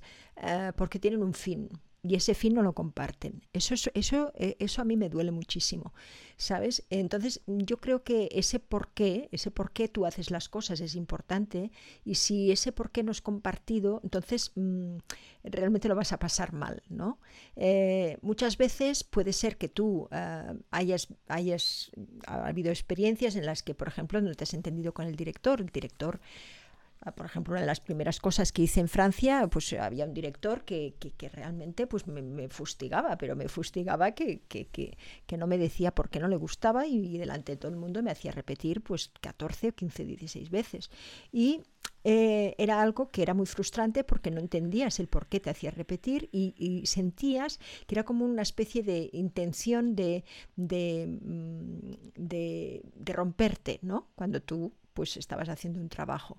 Cuando ya se meten otras cosas que no tienen que ver con lo, con lo profesional, cuando realmente la gente no tiene una ética del trabajo, eso también es algo que me, enfada y me, y me, ¿sabes? Y me, disgusta y me, me, hace perder la ilusión por aquello que hago. Que he hecho películas en las que he hecho un poco, he salido, digamos, eh, en la parte profesional, digamos, de, bueno, pues voy allí, lo hago y me voy. Sí, también te diré que las he hecho.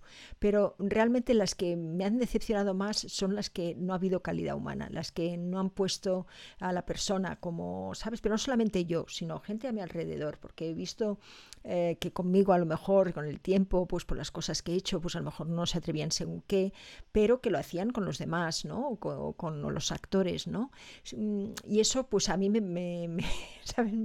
no, no, eh, reconozco ya mucho, ¿sabes? Cuando las personas son muy egoístas o cuando las personas solamente quieren hacerlo ellos por una necesidad personal, ¿sabes? Cuando, porque creo que el cine no es eso, yo creo que el cine es, eh, pues eso, un trabajo en equipo donde el espectador es el que tiene que ser el protagonista.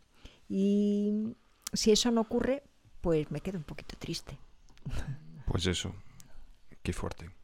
Pues ah, mira, aquí dice Paco, Paco López Arcos. No tengo representante, pero sí he podido trabajar en alguna ocasión con Hugo Silva. Le preguntaré y cuando vuelva a verle. Ah, Perfecto. ya, pues muy bien. Si tú has trabajado con él como actor, no veo tu, a ti en IMDB. Si tú has trabajado con él como actor, esto es algo que tú tienes que arreglar como actor. Es de, es de hacer eso porque esto es el primer sitio donde va a todo el mundo. Como siempre nuestra recomendación, si vas a trabajar con alguien o tienes una reunión o piensas de estudiar con un profesor, mira qué ha hecho el profesor. Ves a imdb.com, Internet Movie Database.com. Mira, vamos a, vamos a seguir, vamos a hacer esto rápido. Ok, Kiko, pregunta. ¿Creéis que un actor puede ser cantante? dar vueltas y acabar siendo actor al final? Me gusta todo, pero escribir canciones me motiva. ¿Cómo puedo decidirme o puedo ir por las dos vertientes? Por cierto, voy a ser pesado, no pesadísimo, para pedir mi reel. Me dijeron, no estaba editado todavía, pero muchas gracias por vuestros consejos. Insistiré como vosotros en Netflix para recuperar mi participación. Creo que soy polifacético, pero vosotros es mi magnífica magia del arte. Os quiero ambos muchísimo. Un día me pongo a escribir vuestro guion para una buena película, os lo prometo. Ah, mira qué bien. Muy bien. Qué bonito, Kiko. Es una aclaración de Kiko, amor. elige uno y va por ello. Si intentes de hacer todo a la vez, no vas a conseguir ninguna cosa. ¿Sabes? Esto es.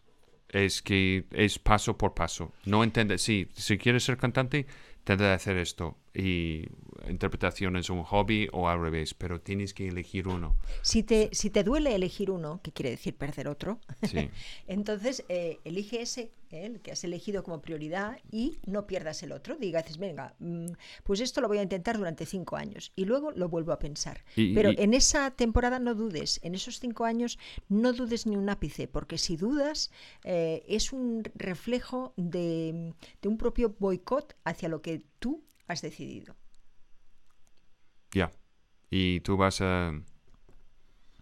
Tú vas a llegar a un momento, ¿sabes? Vas a tener un, otra edad pensando, ¿qué estuve pensando? ¿Sabes? Si quieres hacerlo, hazlo. Y hay un secreto. Hay un secreto del éxito. Es trabajo y ser excelente en qué estás haciendo. Eso es. La razón por que la gente queja del enchufe que ve o piensa que ve por todos los lados es porque quieren ser enchufados. Trabaja. Es así. Talento es mentira. ¿Sabes? Sí, tenemos algo, pero tenemos que desarrollarlo. ¿No? Talento, se puede tener talento, ¿eh? Sí, puedes tener talento, pero solo puedes llegar a un punto. Con el talento. Sí, Sí, mira, es sí. que hemos visto un actor que que- tiene sí, mucho talento y ha hecho un sabotaje absoluto en su propia carrera. sí, sí, sí. Vale, ¿Sabes? vale, vale. Es esto, es que tienes que tener tu cabeza en el, en el partido. Mira, otra película, otra mm, pregunta interesante para nosotros, es un poquito como nuestro coach, eh, digo, nuestro eh, sofá. Sí.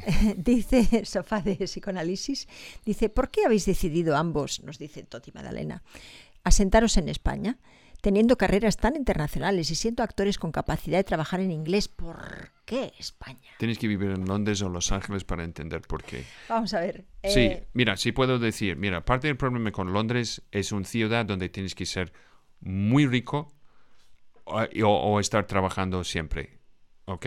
Los do- básicamente los dos. Los Ángeles es un sitio que no tiene centro, todo fue construido ayer, ¿sabes? Strip malls por todos los lados, no hay textura en el sitio y aparte de eso, la única razón de vivir allí es trabajar y ver un ciervo una vez en cuando en la autopista. Pero realmente la otra razón por que yo salí, y yo creo que hemos salido al final de los años 90, es que no fue un, un ámbito de, ¿sabes?, de este siglo de oro, este momento de oro de televisión en este momento. Y también para mí, todos los per- personajes, los británicos, todos fueron el malo de la historia. ¿Sabes? Que fue un, un cliché, cliché tan absoluto, ¿sabes? Que yo estuve harto de interpretar el malo. Te diré de todas maneras que es una pregunta recurrente con nosotros y en, en nuestra, en nuestra vida, ¿sabes? Eh, ¿Por qué? Pues, pues porque es verdad, porque podemos estar en cualquier parte. Eh, en mi caso, te contaré que realmente estoy cerquita de mi madre ahora, porque tiene 95 años.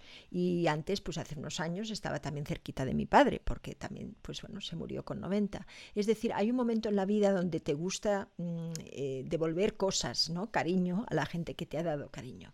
Entonces, en- estoy en ese momento. ¿eh? Entonces, es un momento que es muy, muy interesante porque me están sucediendo cosas muy bonitas también aquí en España y, está, y estamos, pues bueno, estamos con esta, con esta idea de, de, bueno, de seguir eh, eh, comunicando con la gente a través de, de la familia de cine, ¿no? Y a través de, pues bueno, de hacer cosas que a lo mejor pues no se nos hubiera ocurrido hacerlas en otra parte, ¿no? Eh, me gusta, sabes, en, mi propio país volver, pues y, bueno, aquello que he aprendido de los demás, pues reinvertirlo en, en mi profesión, pues como es pues, pues la escuela, como es también pues los proyectos de el código de ética, es decir, eh, no es un ecosistema agradable donde bueno el, la naturaleza pues nos regala pues cuatro meses de estupendos de, de, de, vivir y bueno y muchos días de sol en invierno. Creas que no, pero a mí me mata el levantarme a la, o sea, el estar en las 3 de la tarde mmm, de noche en Londres, eh, ¿sabes? O sea, ¿entiendes por qué la gente bebe tanto? Sí, sí, o sea, hay, hay sitios más agradables que otros. Pero de todas maneras, a mí Latinoamérica es un sitio que me encantaría ir. Eh, estoy segura que me gustaría muchísimo, ¿sabes? Tener, tener naturaleza, mucha más naturaleza que la que estoy ahora yo teniendo aquí en Madrid. Es decir, siempre estoy pensando, ¿sabes? No, y hay otra cosa, Asunta, es que hogar, casa, es donde tú estás. Sí. Para mí. Y para mí también. Entonces nos da un poquito ¿Tu, igual. tu casa es donde tú estás? No, mi casa es donde tú estás también. Pues espero que es el mismo sitio, más o menos.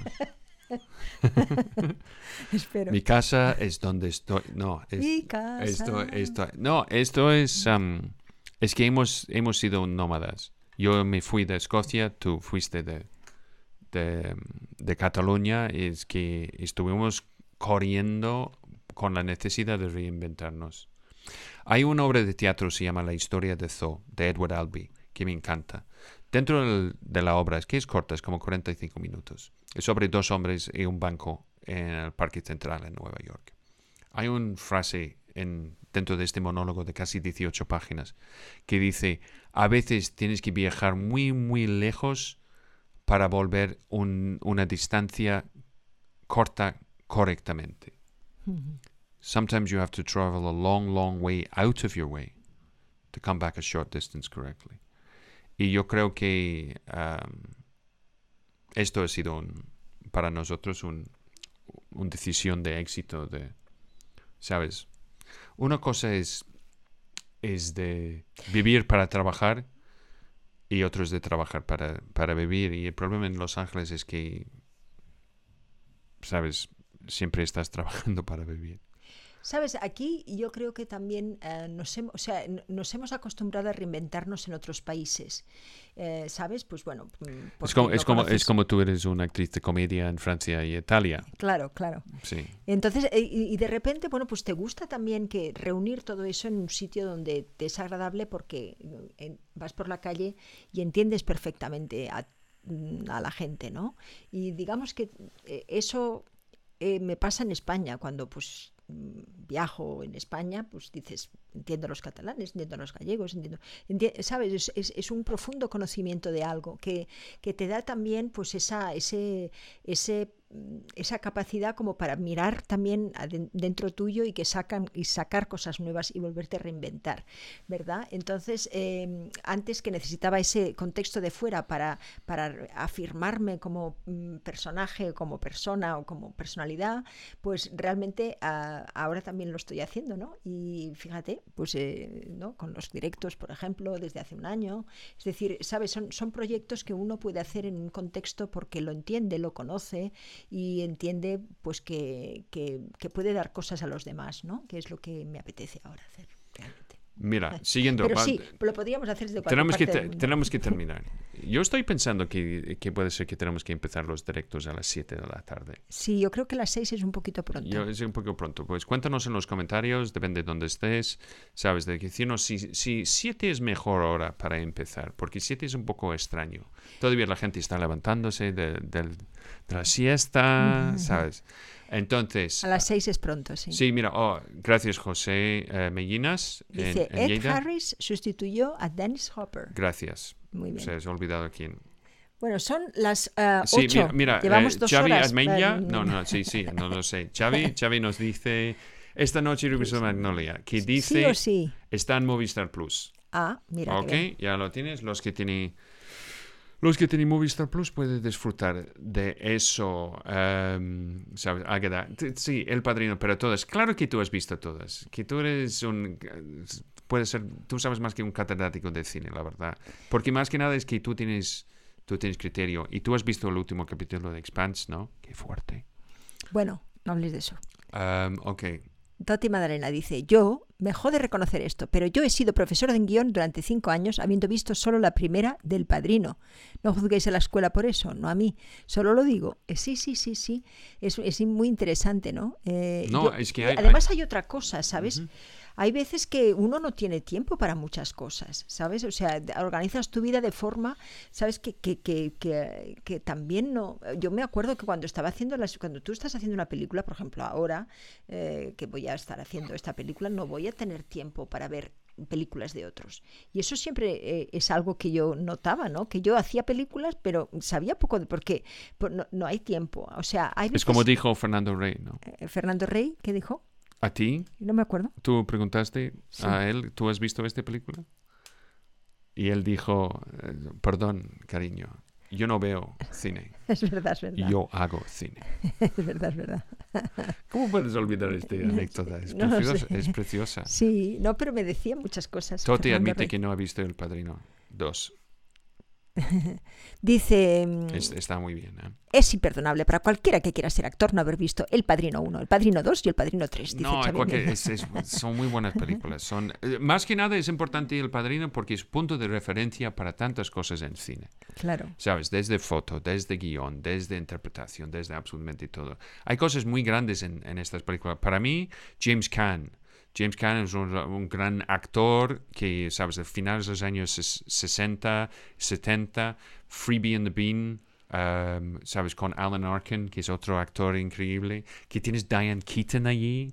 ¿Sabes? Diane Keaton estaba haciendo eso mientras que estaba haciendo, ¿sabes? Más o menos al mismo tiempo que Annie Hall con... con. Tan cosas tan dispersas, distintas. Perdona, me río de un comentario que dice, eh, bueno, me río en el buen sentido, ¿no? De dónde está la gente en su, en su mente. Dice, tengo, Paco López Arcos, eh, el que quiere hacer la película, la, la serie de Misterio del Tiempo, dice, tengo que dejaros que me traen a mi cotorra llamada Lola. vale, me encanta. Eh, espera,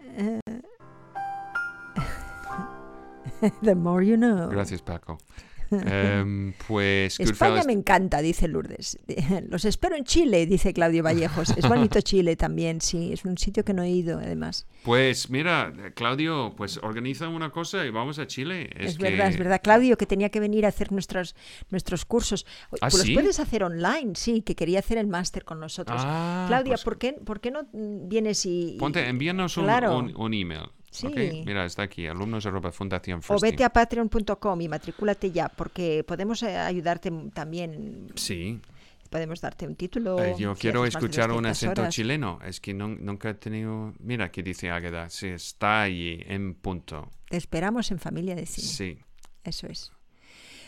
Dice Kiko Jiménez, ¿es símbolo bueno cuando te piden entrar por teléfono en programa de radio para hablar yo no sé qué diablos? Jejeje, creo que no voy a entrar, no sé de qué diablos quieren. Hablar de cine, de música, me piden vivir en otra ciudad por amor al arte. Radio, televisión, cine, canciones.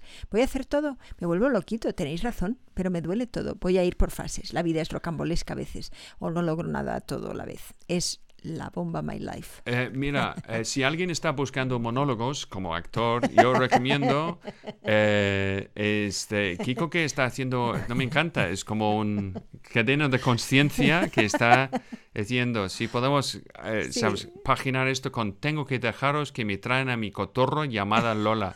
Esto podría ser un monólogo estupendo. Este- este- yo quiero ir a un restaurante que se, que se llama Tengo que dejaros que me traen a mi cotorro llamada Lola. Esto es bonito frase. ¿Sabes? Es como mi, mi restaurante preferido en Buenos Aires se llama Te Mataré Ramírez. Nunca he comido allí, pero me encanta el nombre. ¿Sabes? Dice Toti Madalena, es muy extraño veros aquí en los directos, más humanos, más cercanos. Y cuando uno ve vuestros videobooks, a uno le explota la cabeza. Tenéis un talento impresionante, ambos. Yo no sé de quién habla. Gracias, Em, Toti, gracias, gracias. Sí. Ah, bien, dice, Sí, prefiero mi- más tarde. Ah, las 7 está bien, horario Ok. verano, ya. Ok, ok. Expand, sí. En cambio, Vladimir dice 6. Fuerte. Fuerte, yo tengo que ir y buscar por qué han hecho eso. Águeda, perdón. Lourdes dice, para hablar con Claudio les tiro un tip. Detrás de toda frase meten un hueón. Para ver con Saludos Claudia, Chile. destino una frase. Detrás de cada frase metes un weón. ¿Cachai, huevón? ¿Sabes? ¿Cachai? Jaja, ¿Cachai? saludos de ¿No es que cachai? Cachai, weón.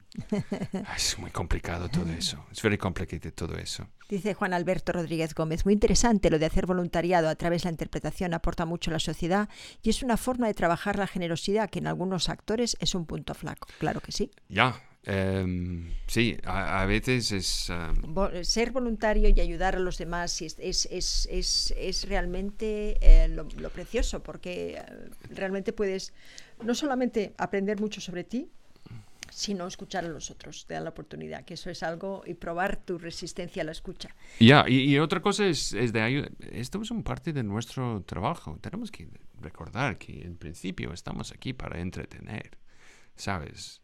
Tenemos la oportunidad, tenemos una, una, una, un rol muy importante en la sociedad. Y yo creo que en el último año puede ser más, de tener la experiencia de las cosas que podemos vivir a través de las experiencias, los actores en acción, haciendo sus cosas, sus historias, la épica hasta lo más íntima. Y todo eso es, es otro paso ahí, es de, es de, estar generoso con nuestros seres humanos. Todo el mundo piensa que los actores somos gilipollas, arrogantes, prepotentes y, pensamos que somos el centro del universo. No, en general es, exactamente lo opuesto. Claro. Es que es, mira, recuerdas, esto es, esto es un privilegio si tenemos la oportunidad de hacerlo. Muchas veces yo he escuchado a actores de, porque yo no puedo hacer el casting, es de, ¿por qué tú piensas que... Tienes el derecho de...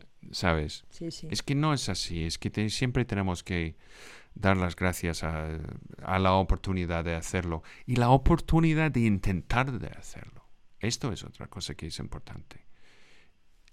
La eh, capacidad de contar historias es más cerca a, todo el mundo ahora mismo. Eh, cerrando un poco como hemos empezado, me gustaría hablar un poquito de Peris porque cuando hablamos de artistas, cuando hablamos de, cosas que, de, personas ¿no? que, que, tienen pasión por lo que hacen, hoy cuando he ido a Peris eh, que es esta, como digo, casa de vestuario, de alquiler de vestuario para películas de época, que es la película que vamos a hacer con Pablo Moreno, 15 personas de la familia de cine, La Sirvienta. Bien, he ido hoy. Entonces, eh, cuando ves a esas personas ¿no? que tienen los dedos con callos de coser, que tienen, ¿sabes?, la piel desgastada de, de las cantidad de, materias, de, que, eh, ¿no? de, tintes, de, cosas que, utilizan sus manos, ¿no? Eh, ese, ese gusto que ellos tienen enseñando eh, pues una tela, un, un fruncido, un, ¿sabes? Esa especie de, especialización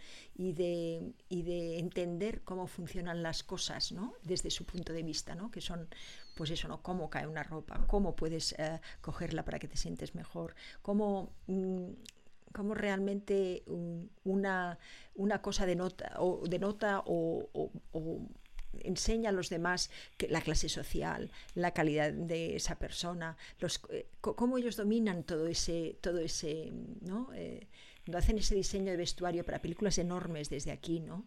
Eh, casas que, que, que, realmente pues tú dices a lo mejor eh, trabajan entre ellos y, se queda la fama a otro, pero es igual, ellos están ahí, ¿no? Porque lo que les gusta es hacer las cosas muy bien. Cuando ves todos estos, yo qué sé, em, eh, trocitos de, vida, ¿no? Que, están ahí dentro del cine, ¿cómo no vas a querer que, estar dentro de un, de un, grupo donde todos, todos quieren, al menos eso es lo que me encuentro, eh, eh, siempre, ¿no? En alguna película, siempre hay un departamento, alguien que, realmente está ahí con toda esa, ese conocimiento para eso, para, para darlo a los demás y para darlo al espectador. Es muy bonito, es muy emocionante y aprendes mucho. Em, y para mí, en el tema de vestuario, es la oportunidad, si es algo de época, es tienes la oportunidad de viajar en el tiempo. Mm. ¿Sabes? Es una... Yo entiendo por qué hay los cosplayers en los, uh, los sitios, las cosas de, ciencia ficción y fantasía, o sea, por qué se visten así. La oportunidad de estar parte de este sueño imaginario, que todos podamos vivir un momento.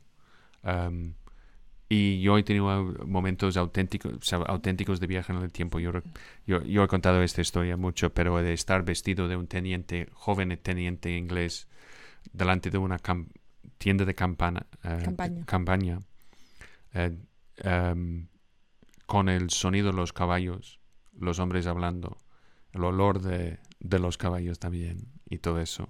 Y un, ¿sabes? Un fuego por allí, ¿sabes? Suena huele, ¿sabes? Y tiene toda la pinta de estar en 1812, por allí. Estos momentos que tienes la oportunidad, que esto es el base de la película en algún sitio en el tiempo con Christopher Reeves y Jane Seymour. ¡Qué película! Es preciosa. No es de alta calidad, pero de la historia es preciosa. Es sobre un hombre que se enamora de una foto de una, ah, una mujer en en el sótano de un hotel en Estados Unidos. Y él decide de volver en el tiempo de conocerla.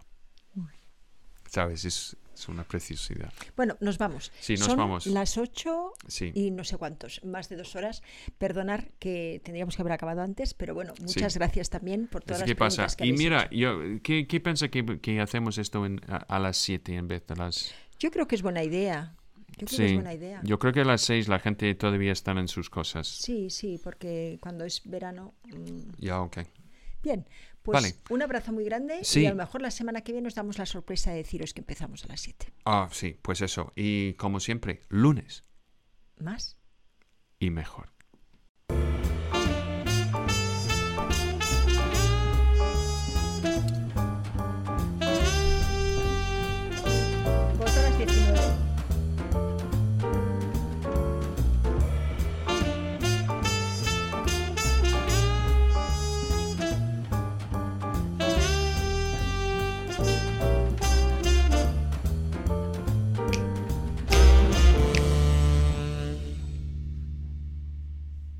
Ello.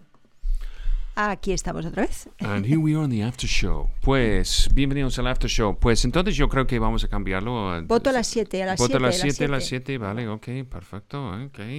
Perdona, ¿eh? Perfecto, perfecto, perfecto, ¿Qué opináis? Sí, pues, pues, pues eso.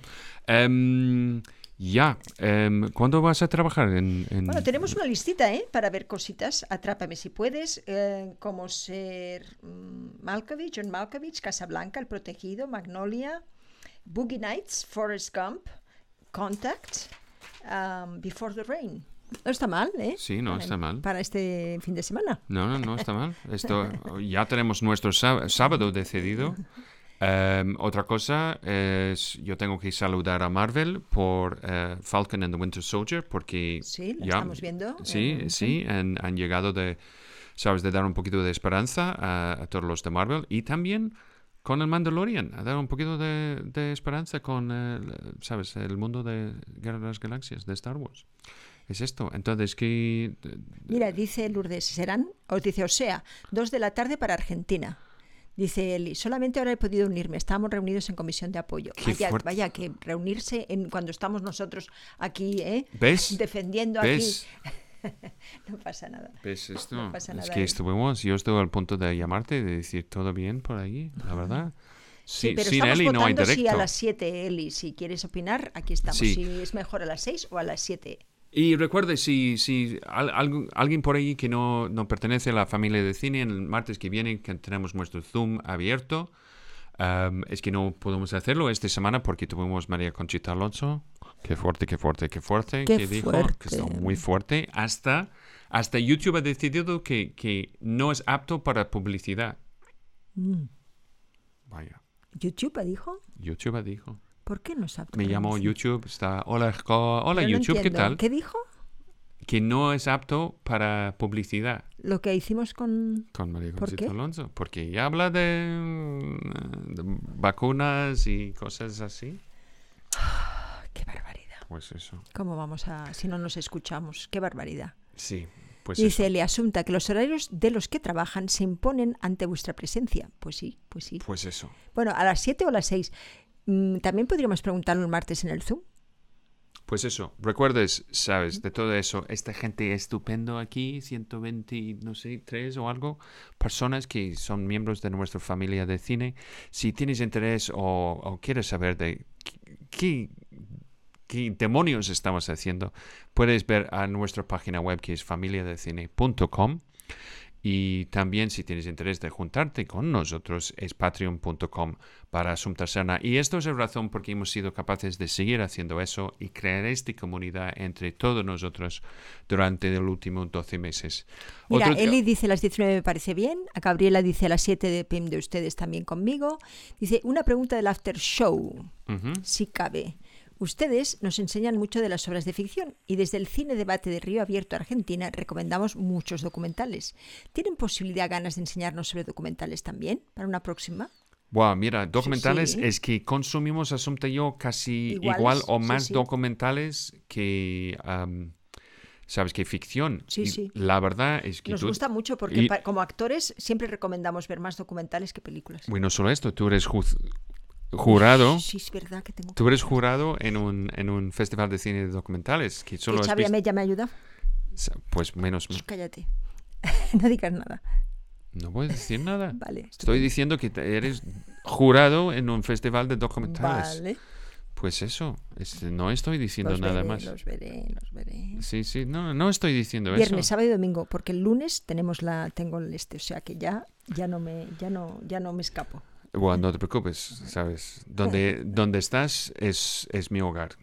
Pues Un eso, abrazo bu- grande. pues mira, documentales, recomiendo este fin de semana. Si no has visto The Staircase, Ah, la sí. escalera, Hay una escena de, una escena de él, bueno, una escena en realidad, sí, eh, que es estupenda. es. Para un actor, ver eso es estupendo. Um, y también yo creo que um, Murder in the Mormons, ¿sabes? Es, un, es una historia de, de, de- de documentos fabricadas, falseadas, etcétera, etcétera, o no, en la comunidad mormon en Utah, que es increíble, de verlo como historia y también de verlo como, como estos personajes, porque realmente son personajes.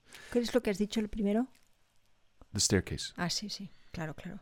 The Keepers también es, es bastante, em, ¿sabes? Es- Pero me es parece buena idea, eh, Gabriela, de mirar un poquito de lo de los documentales. Sí, pero de mi punto de vista, es un documental también es una especie de ficción, porque no puede ser que todo está allí. Es que tiene que estar contado desde un punto de vista. Todo el mundo tenemos que elegir. Y al Ya. elegir, pues claro, hacemos poco valor a, a ponderar de una parte y de otra. Mira que dice, demonios, ángeles y todo en el paraíso. De familia de cine. Eso es. Que tiene razón. A la familia del cine. Pues eso. Entonces, para los que están por allí escuchando en podcast, porque recuerda, si no puedes ver nuestros directos, también puedes verlo o escucharlos después en casi todas las plataformas de podcast que puedes encontrar, como, como Spotify, como Apple eh, Podcasts, como Anchor, como Google Casts, como Castbox. Es, es que yo- hay tantos que no, yo no puedo recordar. Mira, Fermín todo. también vota por las 19. Yo creo que hay mucha más gente para las 19, ¿eh? Ok, pues eso. Mira, eh, has acertado, ¿eh, Scott? Sí, Bueno, sí. Eso. Y a las 2 de la tarde en Argentina está bien también. Vale, es como yo, yo tengo que Sí, sí, tú palpas, palpas. Ah, el oler del público, ¿sabes? Del oler del, ¿sabes? What we say, the roar of the roar of the crowd and the smell of the grease paint. bueno, esto ya... Gris, gris. Grease paint es que, que utilizas en el teatro, esta especie Ah. de, se llama grease paint, el maquillaje del teatro, el Mm, antiguo, no grease sabía. paint, grease paint, ¿sabes? Or we always reverse to, oh, the, the, the smell of the crowd the roar of the grease paint, we hemos puesto al final. Pues, oye, gracias para los que están escuchando todavía en los podcasts. Recuerden que vamos a volver en lunes. Eh, muchísimas gracias a todos vosotros para estar aquí con nosotros. Esto siempre es, es un gran placer de, de encontraros. Venga, lo hacemos a las 7, ¿no? Vale, vamos a hacerlo a las Siete. 7. Venga, ya. Hecho. Yo tengo que cambiar todas las camisetas y todas las carteles que he pagado para poner en Puerta del Sol. Esto, que esto. Murders in the Mormons. Este, este- este es el documental que mencionaste, Sí. Scott. Esto, Murder in the Mormons, o sea, asesinato en los mormones. Que dice el 20 documental. Pero The Staircase es el que os recomendamos por, también para actuación. Las dos cosas. Documental, que es estupendo. el, para ver. 20, el 20 documental que mencionaste, Scott, con un nombre largo. Yo, eh, has- ha, ha nombrado dos, o sea, The Staircase and Murders in the Mormons. Sí, Sí. pues eso. Besitos. Adiós, nos vamos ahora Sí, sí. nosotros tenemos cosas que hacer. Adiós. Adiós. Y recuerdes que sois súper estupendos. El lunes Sí, más. Y mejor. y sois muy chulos.